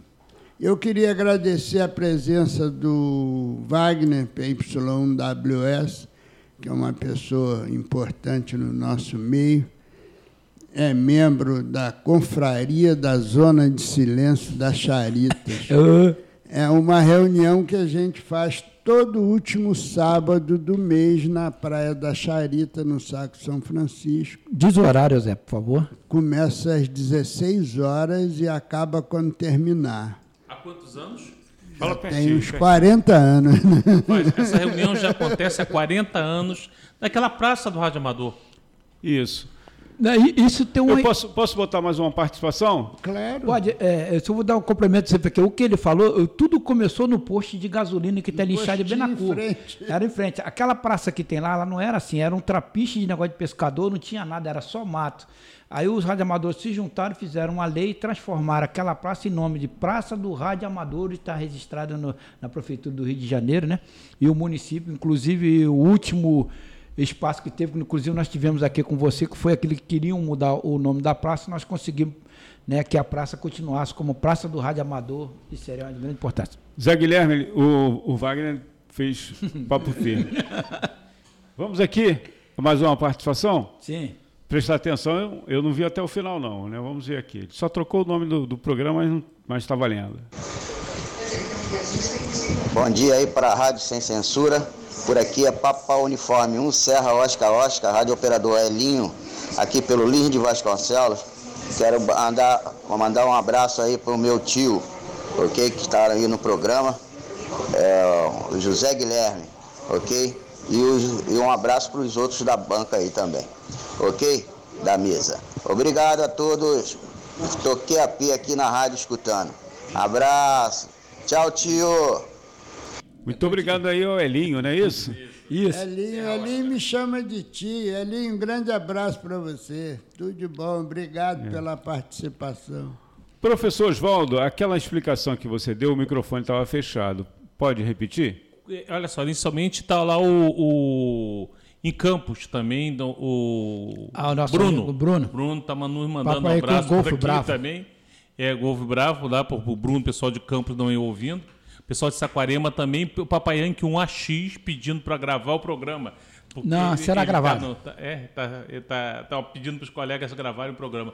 A, a, a, resumir, resumir. A, a, explicação que você pediu sobre, que eu estava falando... É, que eu Alguém falou aí um, um, uma numeração, né? Ah, Papai Yankee 1. Isso daqui. Por que Papai? Nossa, nós utilizamos uma coisa, é código que nós, fonético, né? É, inclusive, não é nosso. É a, a, todo, toda pessoa, exército, marinha, aeronáutica, comunicação, todo mundo que faz comunicação se utiliza esse código. Então a palavra P se fica, é papa, né? É Y, né? é Yankee. Então, então em função desse é, é, é, é codificação. Então, Papa Yankee 1, se, pela IARO, né? que é uma codificação, que é uma, um órgão que, internacional que, que regula todos os radioamadores do mundo, então Papa Yankee 1 significa que é um radioamador que está na, na, primeira região do Brasil, ou seja, Espírito Santo ou Rio de Janeiro. WS, né? Aí você vai identificar que é um radioamador classe A ou B, porque pode ser classe A, B, C. Então é um, ele é um, papai, é um, é um radioamador que está na primeira região do, do, do, do país que e, e, e, é classe A ou B. É isso que daí que pode fazer. Então, por exemplo, se você se você vê uma, uma, uma estação Papayanque 3 significa que é um radioamador brasileiro que da está terceira na região. terceira região, Rio Grande do Sul. Ok? E por aí vai. Ó, tem outras pessoas aqui, desculpe interromper vocês. Ó, a Márcia Pereira, a Dori Silva, o Marcos é, Chico Rodrigues, funcionário da prefeitura, o Cid Reis, Cid, Hélio Cunha, isso aqui é lá de Pendotiba. E o Marcos. Ah, ele, ele, ele, é da confraria Isso. ele. Deve ser. É. Eu, eu tenho, tenho uma, uma curiosidade. Eu trabalhei numa, numa agência, fui bancário, na década de 80. Aí tinha um amigo nosso lá, que eu não vou me recordar o nome, né? Colega de trabalho, que ele era radioamador. Aí tinha aquela carro bonito e tal aquela antena fixada, antena mas, mas, aí eu fiquei sabendo, não, aquilo ali não tem nada a ver, a antena não tem ligação nenhuma com ele, não é radioamador, não sei. É verdade, eu queria, o pessoal usava aquela antena, era mais era não, mais Eu não acredito que use como forma de exibição, não. Ele é. pode ter sido depois perdeu o interesse para não ter que deixar o furo na lataria deixou, do carro. Deixou a antena, deixou a antena Ele isso. deixou a antena lá, né? Que ah. é uma forma de exibição boba, né? Estudar é melhor. É, isso é uma coisa bacana, né? Que eu, às vezes isso já aconteceu comigo, de não tirar a antena que está tão presa lá, como antigamente se usava a faixa do cidadão, muitos, e depois foi todo mundo se tornando radioamador. Isso é uma coisa muito e, e importante. Uma coisa que eu estou aqui, não estou Foi a evolução, né? É, foi a evolução. Uma coisa que eu queria que o, o Oswaldo falou. É, nós existimos as palavras de alfabeto, né? Que é alfa, bravo, Charlie e delta. Aí depois vem o código que só para separar uma coisa da outra, que é para o pessoal não, não confundir muito isso aí. Porque só é, deixando esse, essa dica aí para todo mundo. Ó, Evaldo, é, Evanildo Barreto, que é secretário, não é isso? Evanildo. Também está acompanhando aqui. Meu amigo agradece. Evanildo, um beijo para você. É. o Fotógrafo, repórter fotográfico Luiz Alvarenga também acompanhando a gente. Meu amigo também. Tem, tem um curso de fotografia. de fotografia muito legal. O filho dele também é um profissional de mão cheia, quer dizer, de mão cheia, não de máquina na mão, né? Máquina na mão. É, o fotógrafo é de máquina na mão. É. é. Bom, levanta uma bola aí pra gente. Uma bola, vamos lá. Vamos é, continuar no Vou servir o café aqui. Para mais fácil entendimento. Deixa eu mandar um beijo para o Ivanildo. Eu passei por Ivanildo ontem no rodo, mas ele estava ocupado, não quis nem me dar um abraço. Esse indicativo de chamada do rádio amador que o Oswaldo explicou, Sim. que no Brasil a letra P é usada, em outros países eles usam outras letras, mas a facilidade de identificar o país pela letra é muito grande. Oh, e como é? Por exemplo, se um radioamador de qualquer país do mundo ouvir um PY, ele sabe que a estação é brasileira. Se eu ouvir um VK, eu sei que é uma estação da Austrália. Se eu escutar um CT, eu sei que é uma estação de Portugal. Alfa Alfa. Alfa Alfa, eu não lembro. É, o, o, foi o, o, coisa que morreu, nós estávamos conversando ontem. O, o, a, a, letra Alfa Alfa, junto alfa, ao prefixo, pertence a Lábio Rio de Janeiro. Tem o nosso amigo também, o Marcos, que é Papaenque 1, Alfa Alfa. Aí tem Tango, é, Papo Uniforme, Não, um, acho que diz Tango Alfa. como sufixo. Pre- é- é Ah, prefixo. não, o Alfa- dos códigos internacional de É, foi o Alfa Alfa 41 que 41, foi- Ah, é o rei Oman. Oman, o rei de Oman. O, o rei de Oman, Alfa Alfa 41, Alfa Alfa. Isso. E, ele era, inclusive, era rádio amador, faleceu há poucos dias atrás. É, é o, Alfa Yankee era o rei Hussein da Jordânia. que você falou. Isso. Tinha tradutor? Ou você. Não, é sempre em inglês. O código. Só em inglês, né? É, a fonia é sempre em inglês. Ah. E o que, que você conversou Mas com esse, ele? esse fato. O que, que do- você conversou com ele? Ah, foi coisa muito rápida que eu vou explicar aqui se tiver tempo, eu posso? Pode? Ah, o rei Hussein, ele não ficava dando sopa no rádio, né? Afinal de contas, ele era um rei. Mas ele tinha um segredo, ele ficava em 20 metros, que é uma frequência de rádio, num grupo onde você não precisava da- dar o indicativo, era um grupo de conhecidos e todos sabiam que ali frequentava o rei e ele batia papo Seria o WhatsApp, grupo de WhatsApp hoje. isso, mas no grupo de WhatsApp aparece seu nome. Lá só os conhecidos sabiam que era o rei que estava participando. E ele não podia dizer que era o rei, porque o mundo inteiro ia querer falar com ele. Ele não ia poder mais conversar no rádio, né? E um amigo meu que mora em Laranjeiras participava desse grupo. E um dia ele me ligou, era véspera do meu aniversário. Ele falou assim: Olha, eu vou te dar um presente de aniversário. Você vai ligar o seu rádio em 28.400 às 3 horas da tarde em ponto. Eu acho que eu liguei uma meia hora antes, porque a ansiedade foi tão grande. Na atividade, né?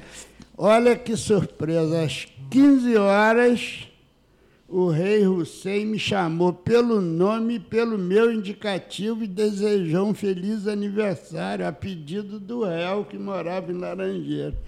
Então a chance de eu ter falado com o rei foi simplesmente a pedido de um amigo meu, porque ele nunca ia me procurar no. É bom ter amigos, não é isso? Mas o rei Olha- da Espanha, você conseguia falar com mais facilidade. É, no rei da Espanha. o rei da Espanha falava normalmente. O Vaticano fala normalmente na- na- na- na- na- na- nas frequências também. O Wagner botou uma, um link aqui de um, uma postagem, acho que é o- uma página, né? Uma página. É Rádio Amador em Charitas, Niterói, Ah, foi um RJ. evento que teve lá. Foi um evento que É. nós tivemos lá. Então, agradecer aqui, tem uma foto com o pessoal ah, reunido aqui. Bom, o Gessé também está aqui conosco, já falei do, do Hélio e também da Deise Alvarenga, Luiz Alvarenga, não são parentes, mas também são jo- jornalistas. Bom, o Chico Rodrigues também está acompanhando a gente aqui, pessoas que compartilharam e que curtiram a nossa página. A Doris curtiu, a gente agradece. Quer falar, professor? É, o Marcos é, Papayanque, um Mike, Mike Zulu. Mike Zulu está falando que Alfa Alfa, o prefe- é, é, isso, simples é dos Estados Unidos. E inclusive está falando também aqui que já falou com a Alfa 41, com diversos outros países aqui. E o, Marcos atualmente na Nabre. É, é nosso diretor de cartão de QSL e eventos. Ok, Marcão, mu- muito obrigado aí, Isso, parabéns aí. Um abraço para você, meu querido. Tudo de bom. 7 e 3, que nem te falamos aqui. Deixa eu ver. Bom, tem aqui uma outra participação. Sim. Eu estou solicitando aqui para ele enviar também uma mensagem de áudio, né? Você está ligado aí no programa Boletim Censura Livre, é, no enviar áudio para aqui, isso. A gente fala e, e escreve. Os dois juntos, né? É. Isso é uma coisa também, quando aproveita que você está vendo o áudio aí, é, a Labre Rio de Janeiro, esse ano, ela já fechou uma parceria, né? Uma não, duas parcerias logo a passagem do ano, que nem, que nem eu falei, foi com a Escola Naval, através do Grêmio de Comunicações né, da Escola Naval, que é uma, é, uma, é uma ativação do colégio referente à radioamadorismo, de qual os aspirantes participam. E nós fechamos também uma parceria com o Corpo de Bombeiros Sem Fronteira, através do comandante Eduardo, se eu não me engano o nome dele. Agora, no momento, eu não me lembro assim, mas está fechada a parceria referente a isso aí. E outros que queiram, né? Qualquer grupo, qualquer pessoa que queira, que tenha um, um grupo, a Lab sempre estará de portas abertas para todos, ok? A gente tem aqui 15, é, 15 minutinhos, 16 minutinhos, pois mas não? dá tempo aqui do, do Zé Guilherme cantar mais um caos aqui, ó. Quem está pedindo é o Wagner Luiz.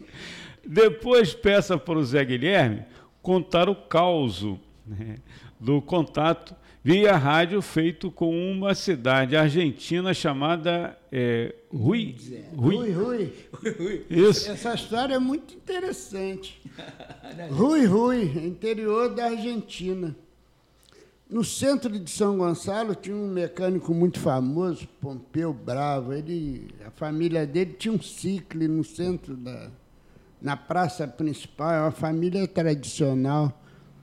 E ele tinha dois mecânicos argentinos que eu conhecia, eles nunca falaram que moravam em Rui Rui, eles diziam que era da Argentina e eram mecânicos. E a gente frequentava muito a oficina.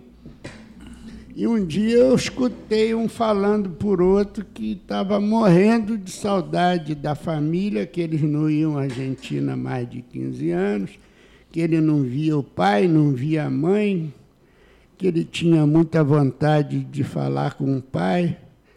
Eu perguntei, seu pai mora onde? Ele falou em Rui Rui. Eu falei, deixa comigo, eu vou para casa. Liguei o rádio numa rodada internacional, perguntei, tem alguém de Rui Rui na frequência? Apareceu um radioamador argentino, eu falei, olha, amanhã eu vou trazer um uma pessoa que mora aqui no Brasil e ele vai ouvir alguém de Rui Rui, porque ele nunca mais teve contato com a cidade. E no dia seguinte eu convidei os dois para ir à minha casa. Chamei o colega de Rui Rui, marquei uma outra frequência e o menino começou a conversar com ele. E contou que tinha muita saudade do pai, que nunca mais teve contato com o Rui Rui. E a pessoa do outro lado falou assim: Eu conheço teu pai, sou vizinho dele, moro na rua. Mas você, você espera na frequência que eu vou lá buscar o seu pai para ver, né? Olha, eles ficaram duas horas conversando, né, Zé? Mas olha a coincidência Linda história. da pessoa ser de Rui Rui. Bom, eu também falando vizinho. fora do microfone. Linda história. Linda história. É, eu gostaria Tem mais participação aqui. É só eu gostaria de falar um rapidamente. A tipologia de que a pessoa transmite na, no rádio amadorismo.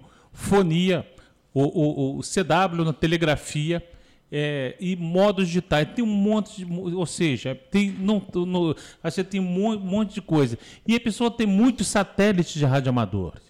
Ou seja, tem muitos satélites radioamadores também. Inclusive, hoje está fazendo é, é, dois anos de falecimento, Papai Yankee 2, BJO, que foi a única pessoa no mundo, né, Zé Guilherme? O único brasileiro que botou um, um satélite, satélite próprio, próprio, fabricado próprio. por ele. Legal, legal. Vamos ouvir aqui mais um, um participante? Sim. Rádio Amador, certamente. Tá. Atendendo solicitação, é, eu sou PU CMJ, tá? Estou é, muito satisfeito em ouvir essa rodada aí, só pessoas de peso falando do rádio amadorismo. Isso é muito importante. Eu estou em Itaoca Praia, sul do Espírito Santo, caminho aqui de Guarapari, região das praias aqui. E sou também mantenedor da 147 360, repetidora de Jaciguá, é, de Cachoeira Itapemirim, Jaciguá, tá? Meu nome é Josué, meu indicativo é PUCMJ. Um abraço a toda a mesa aí. Muito prazeroso estar ouvindo vocês aí da mesa. Ok? Zé Guilherme é uma sumidade. Ouvir Zé Guilherme, a gente ganha o dia. E o, o nosso amigo, que eu esqueci o nome também, aí que está na mesa, também é outra sumidade, né? Então, eu deixo um abraço a todos vocês aí que está na mesa e que está nos ouvindo. Estamos sempre linkados aí com a 5350, de 6 às 8 da manhã, no Bom Dia Rio, transmitindo para o sul do estado e para a zona da Mata Mineira, indo até Betim e Belo Horizonte. Ok, amigos, um abraço em 73. Como é o nome dele mesmo? Não gravei. Não, CNJ eu peguei o prefixo dele. O Papo Uniforme CNJ, o Zé vai falar. Vou falar, Zé. Eu quero Antes, deixar um. Tem um recado aqui, ó. Mais um recado, ó. Parabéns a todos da mesa, em especial Zé Guilherme. e parabéns pelo programa e pelo é, belo tema. Luiz Alvarenga. Luiz Alvarenga, meu amigo, grande fotógrafo. O Luiz Alvarenga tem um curso de fotografia muito importante em São Gonçalo. P1CMJ, obrigado pela sua participação, obrigado pelo seu trabalho instalando repetidoras para que a gente possa operar e aproximar as pessoas no estado do Rio de Janeiro. Parabéns por você estar aí ouvindo a gente e tomara que não seja cansativo as, as historinhas nossas aqui. É, deixa eu vou dar continuidade. O Papo Uniforme, o CNJ, né? É, é, eu quero agradecer a você. Eu fui morador no, do Espírito Santo, meu prefixo aí era PP1 SS. Aqui no Rio de Janeiro me chamava muito de nazista, me perturbava. Quando eu vim para o Rio de Janeiro. Eu vou, eu vou tomar a liberdade. Pois não, meu amigo. Vocês não querem apresentar um programa aqui na rádio, não? Será? É Manda isso? pra nós. Tranquilo. Sucesso garantido. Zé Guilherme, Sérgio. Sérgio e professor Isso, querido. Oswaldo Mendes.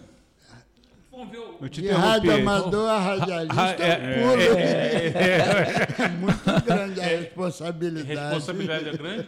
Inclusive, ele te- faz parte do, da, da, da- da- Nós fazemos parte da confraria do Chari, de Charitas. Sim, sim, sim. E, e nós, ele colocou, há poucos dias atrás, mais uma repetidora. Né? A, lá, em, lá em cima em Caledônia. 220.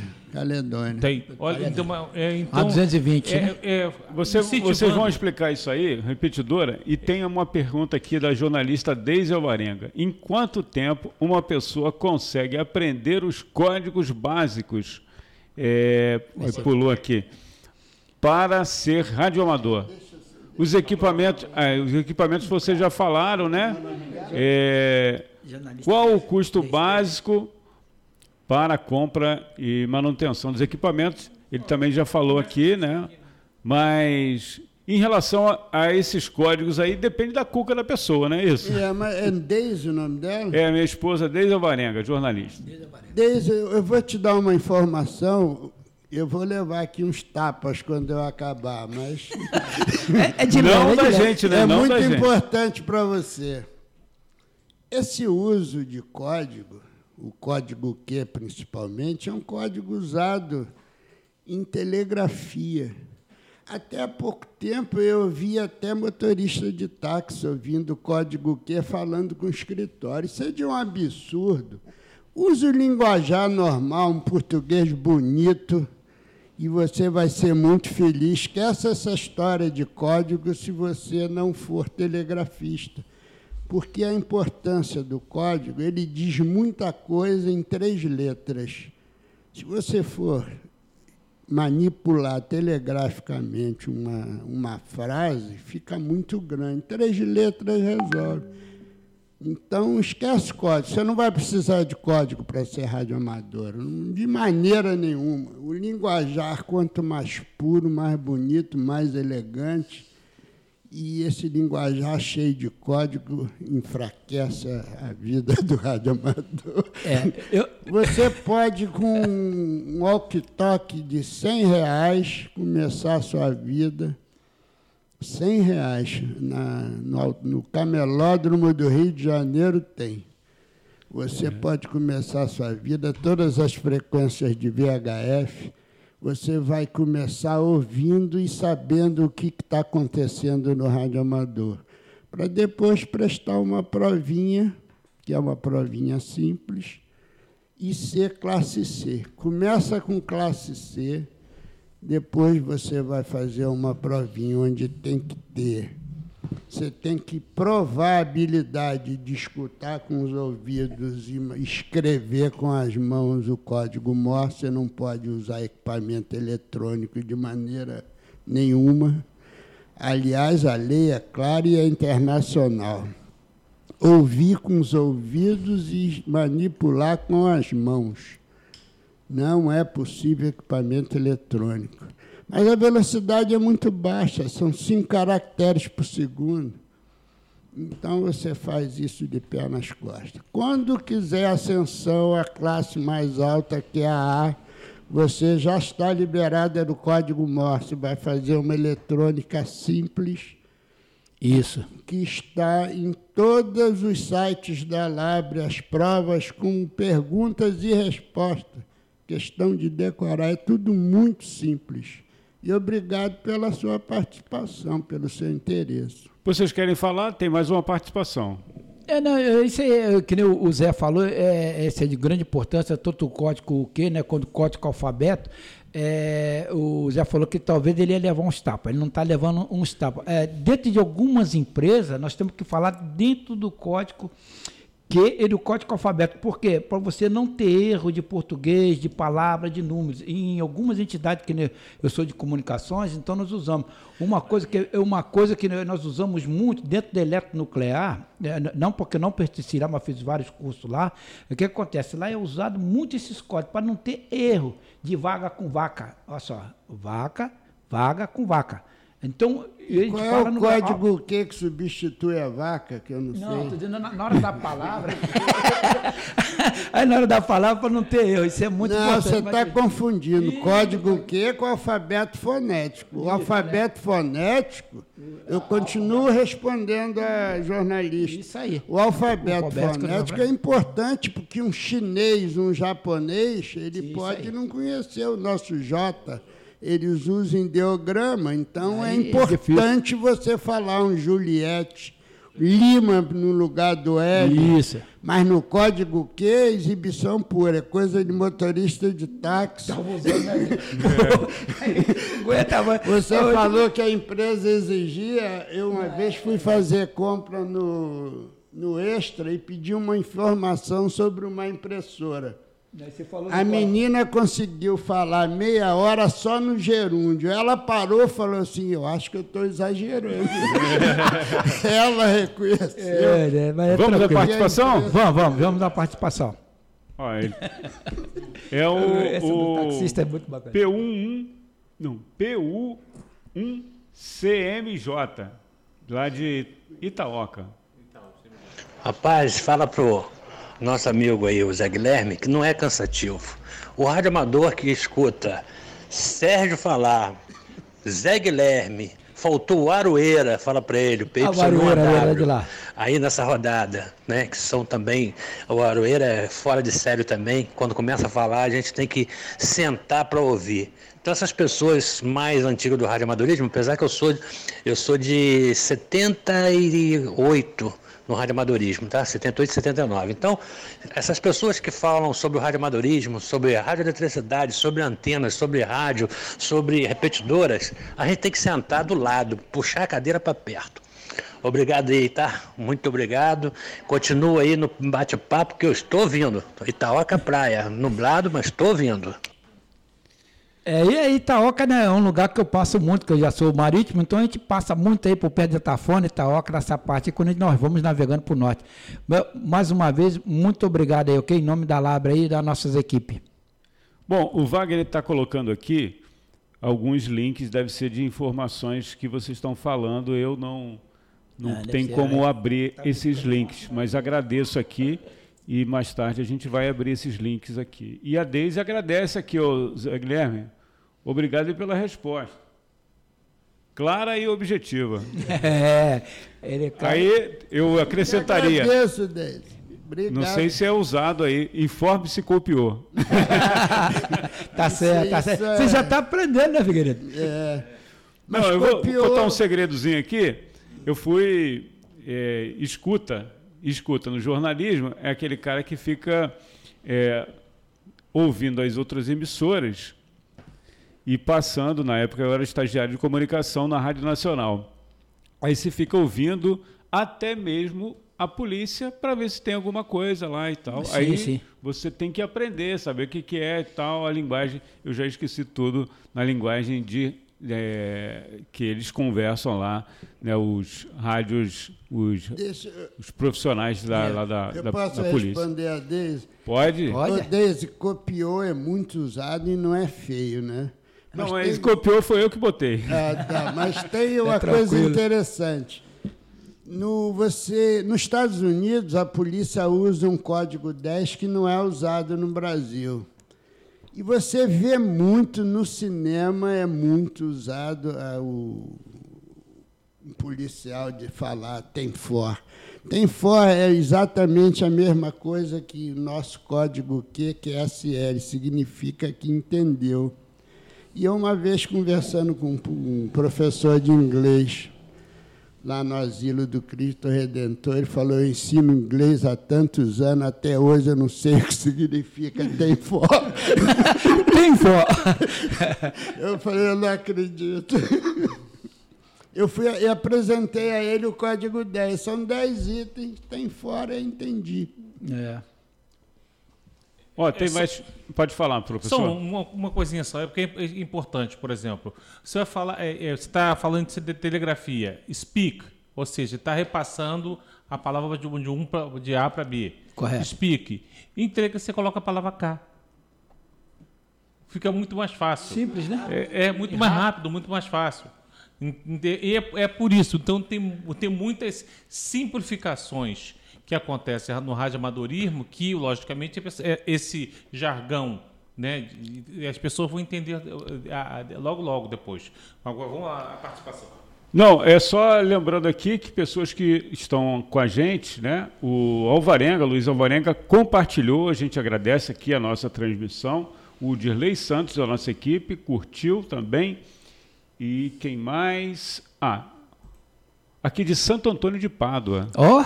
Leônio Pegorim. Sempre acompanha aqui a programação da Web Rádio Censura Livre.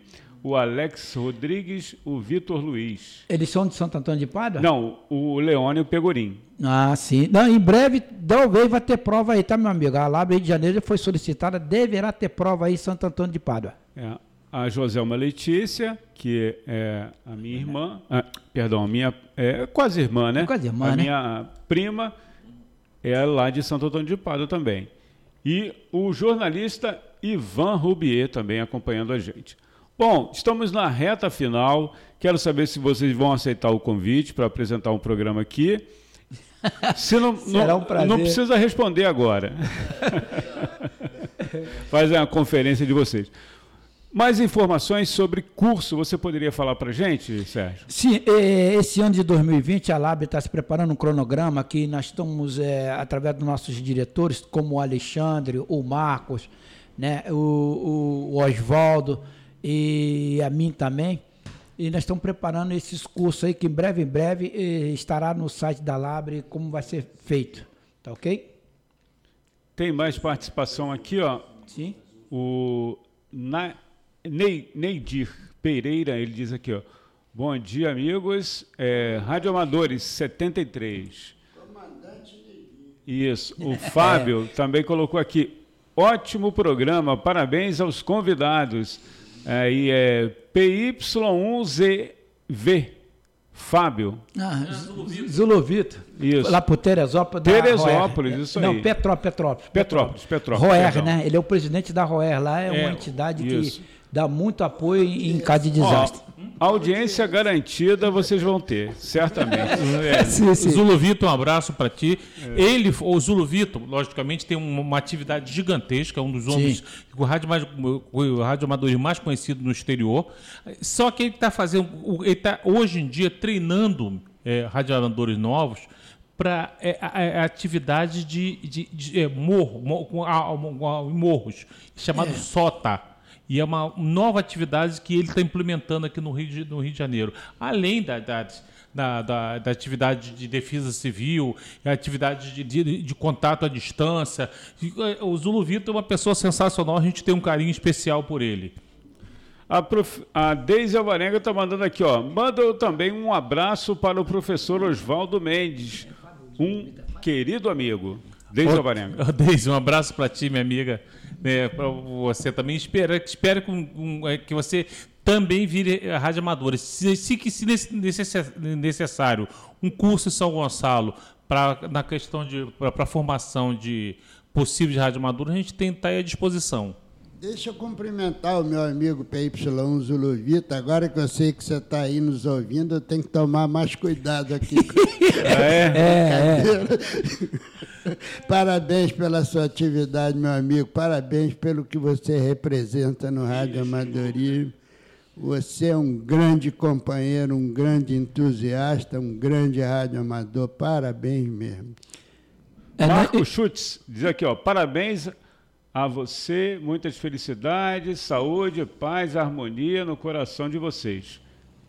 Eu vou passar a mensagem aqui para o Zulu Vitor. Ô, Zulu Vitor, qualquer hora dessa você prepara um café que nós vamos aí em Petrópolis, hein? Tá ok, meu querido? Mas não pode um ser igual o café você. aqui da rádio, não. Não, aqui o café tá bom, vou dizer que não. A gente não volta mais aqui, tá bom, Figueiredo? Bom, temos que encerrar o programa. Só deixar um abraço para Josué lá em, lá em Itaoca, né? Itaoca. CMJ. Tá. Não tem obrigado lá. Eu, eu rapaz, lá repetidora lá, que está lá em, em, Fala rapidamente o que, que é uma repetidora. Vai, é ele. É ele. Ele sabe melhor. Não, ele sabe, ele tem repetidora.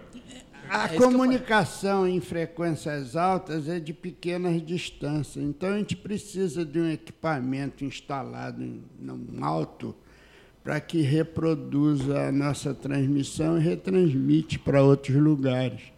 Então, quanto mais alto, em princípio, mais difícil a instalação. Uma instalação no Altíssimo do Caledônia, que está a 2.240 metros, é complicadíssima. A estrada que vai para a base do, da montanha. É muito buraco. Mas é. a escadaria que leva até o topo, oh. a instalação, luz elétrica, é uma dificuldade enorme.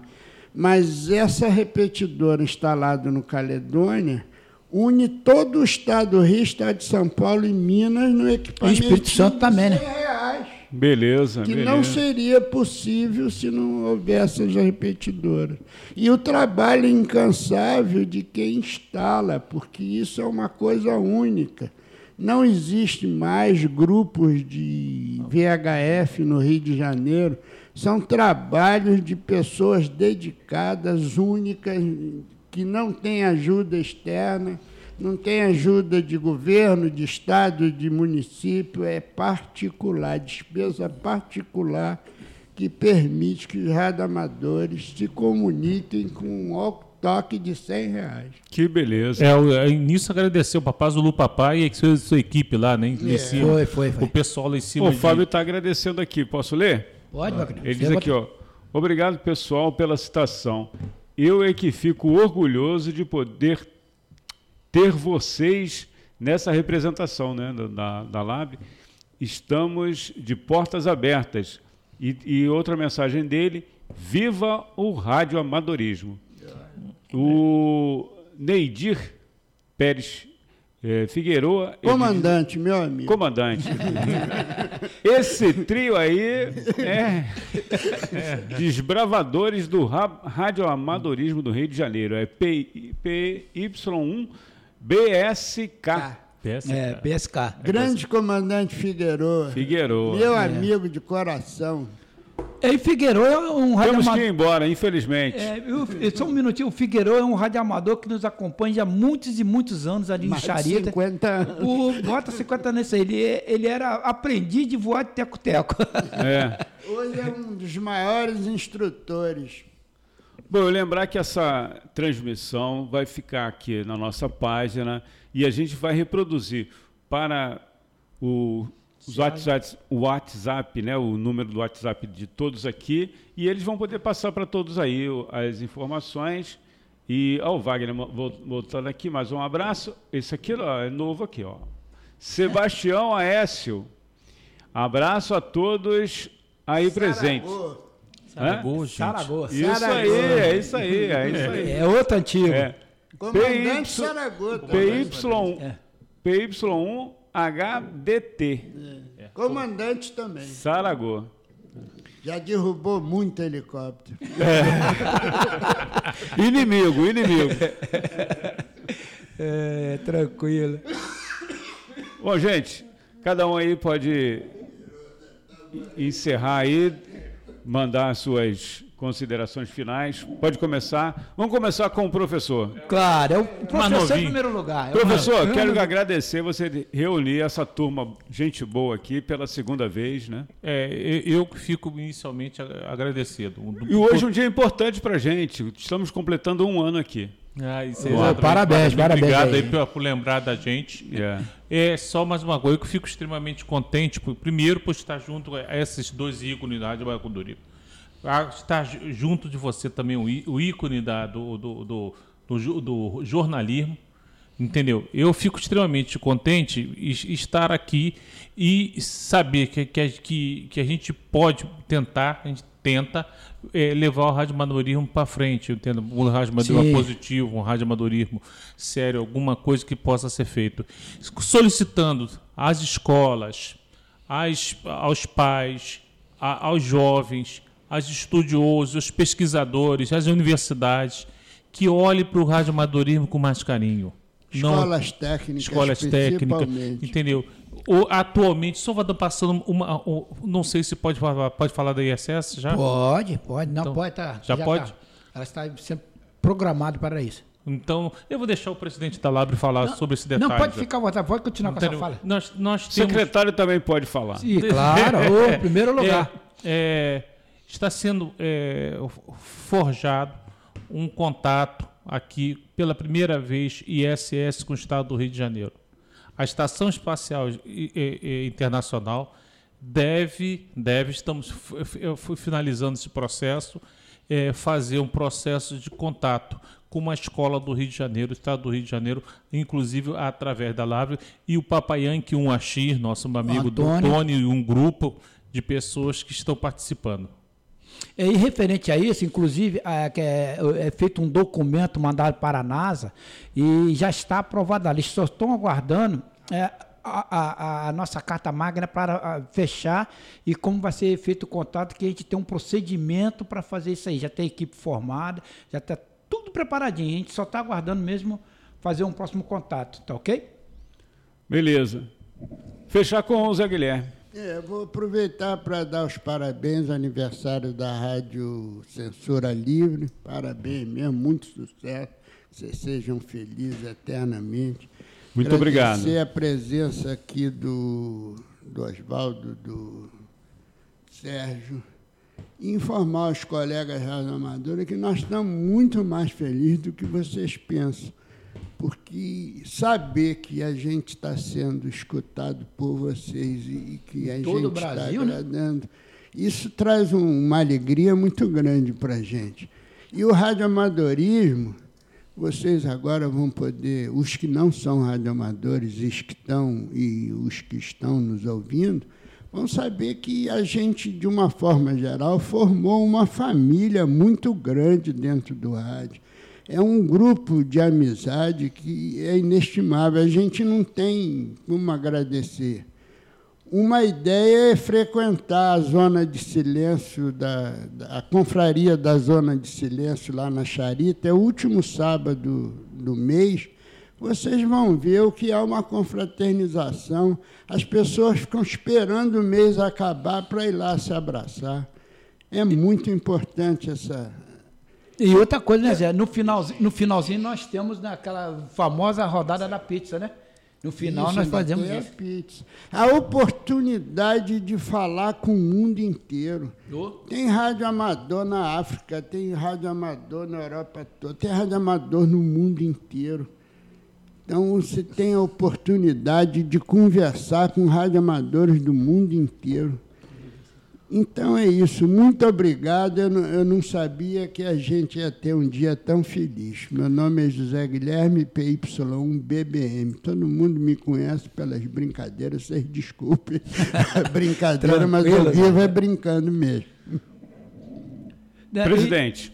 Não, eu quero aqui agradecer, Figueiredo, mais uma vez a oportunidade. Isso é uma coisa muito boa, que é através da comunicação que nós evoluímos mais, que nem nós tivemos aí mais, uh, mais audiência, todo mundo fazendo perguntas, respostas, perante aqui o Oswaldo, ao Zé, carinhosamente, como a gente chama ele, entendeu? Eu agradecer a você e parabéns pelo dia de hoje, de um ano com a sua rádio aqui, nós tivemos o prazer. A nossa rádio. É, então, o que seja, a nossa rádio. Nós estaremos aqui sempre é, que puder, mais uma vez, nós vamos estar sempre nos informando e dizer a todos os ouvintes, a Labre Rio de Janeiro estará passando um QTC todo mês referente a isso. Nós estamos estudando se fazemos de semana em semana ou final do mês.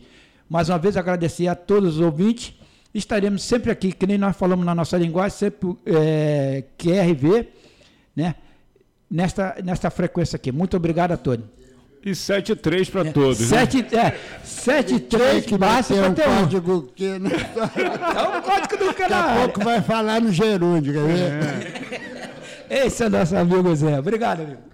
Bom, para você que acompanhou a gente aí através dos aplicativos e também aqui através da nossa transmissão. Muito obrigado. É uma satisfação imensa receber aqui. Foi uma satisfação imensa né, receber aqui o Zé Guilherme, o professor Oswaldo e o presidente da Labre, o Sérgio Mendes.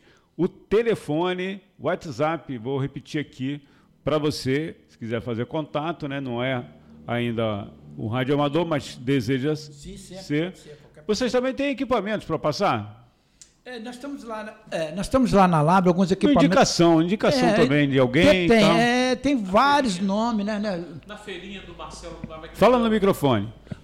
O Papayanque, o, Mar, o Mike Tango, o Marcelo, na, por exemplo, na, em Nilópolis, faz uma feirinha no segundo né, sábado do mês. E é, a, sábado ou domingo? Domingo, né? Acho que é domingo. domingo do mês. Vamos ver isso aí. Então, por exemplo, repassa. E, e nós temos também na internet ah, naquela é, página Rádio Amadorismo Carioca, ah, não, é. Tem, que tem, Rádio Amadorismo Carioca, é, tem, aí tem Feirinha Digital. Feirinha Digital, que também tem materiais Muito lá para ser vendidos. Mercado Livre também deve ter. Né? Mercado né? Livre. O, e olha só, e o, inclusive, por exemplo, caso tem. Olha o jabá, né? Pode falar, pode falar. o jabá. É, por exemplo, se você tem um, um, um produto com, com, que não esteja funcionando muito bem, o melhor técnico, esse daí, ó, sério direito, Wagner, Legal, legal. O Papai Yankee 1WS. Eita, aí que tava aí, eu falando. Jabá meu e já, Wagner. Aproveita para anunciar o Rádio Jorgel, que tá doido Tá bom, peguei. O telefone da Labre, o WhatsApp, esse é novo, hein? 21 código de área 96 700 2237. Vou repetir para você, deixar registrado aí no seu celular, né? Sim. 21 é o código de área 96700 2237. Muito obrigado a todos. Quem participou, pode falar, professor Oswaldo. É, mandar um abraço lá para o Marcelo, né, o Papai Yankee é, 1BX. Isso, meu bem, eu chamo ele de meu bem. é, é qual o número? Meu bem é qual o número? É, Marcelo, um beijão para você. Você está indo para o Manaus Agora já tem onde ficar em Manaus. Oh. Ninguém sabe que eu vou morar lá com você. O Marcos Antônio, é, Marcos Antônio Ramalho, nosso responsável técnico, está assistindo aqui também. Muito obrigado, Marquinhos. Obrigado, Marquinhos. Bom, agradecer aí as pessoas que participaram do programa de hoje. Eu volto na segunda-feira e amanhã aqui no programa é, do nosso amigo o Heitor Fernandes o Aulas de Filatelia, Aulas com Filatelia, ele que tem a participação. Ah, entrou mais um aqui, o comandante, é comandante? É, GU não, Sarago. Né? É isso? Saragô, Saragô. Saragô, Aí, obrigado pela, obrigado pela divulgação. Precisamos renovar a turma. É isso aí. Sim. É, pois os velhos estão indo. 7-3 a todos. Obrigado, Saragó. Nós tem mais um aí, né? O Zé Luiz, que também é piloto de, de avião. É. O papai aqui, o é, Juliette Uniforme, é GU também. Temos vários comandantes de marinha, militares, etc. Obrigado a todos. Bom, eu fico por aqui e volto, como eu falei, na segunda-feira, a partir das 8 da manhã, aqui no programa Boletim Censura Livre da sua web rádio Censura Livre, a voz da classe trabalhadora.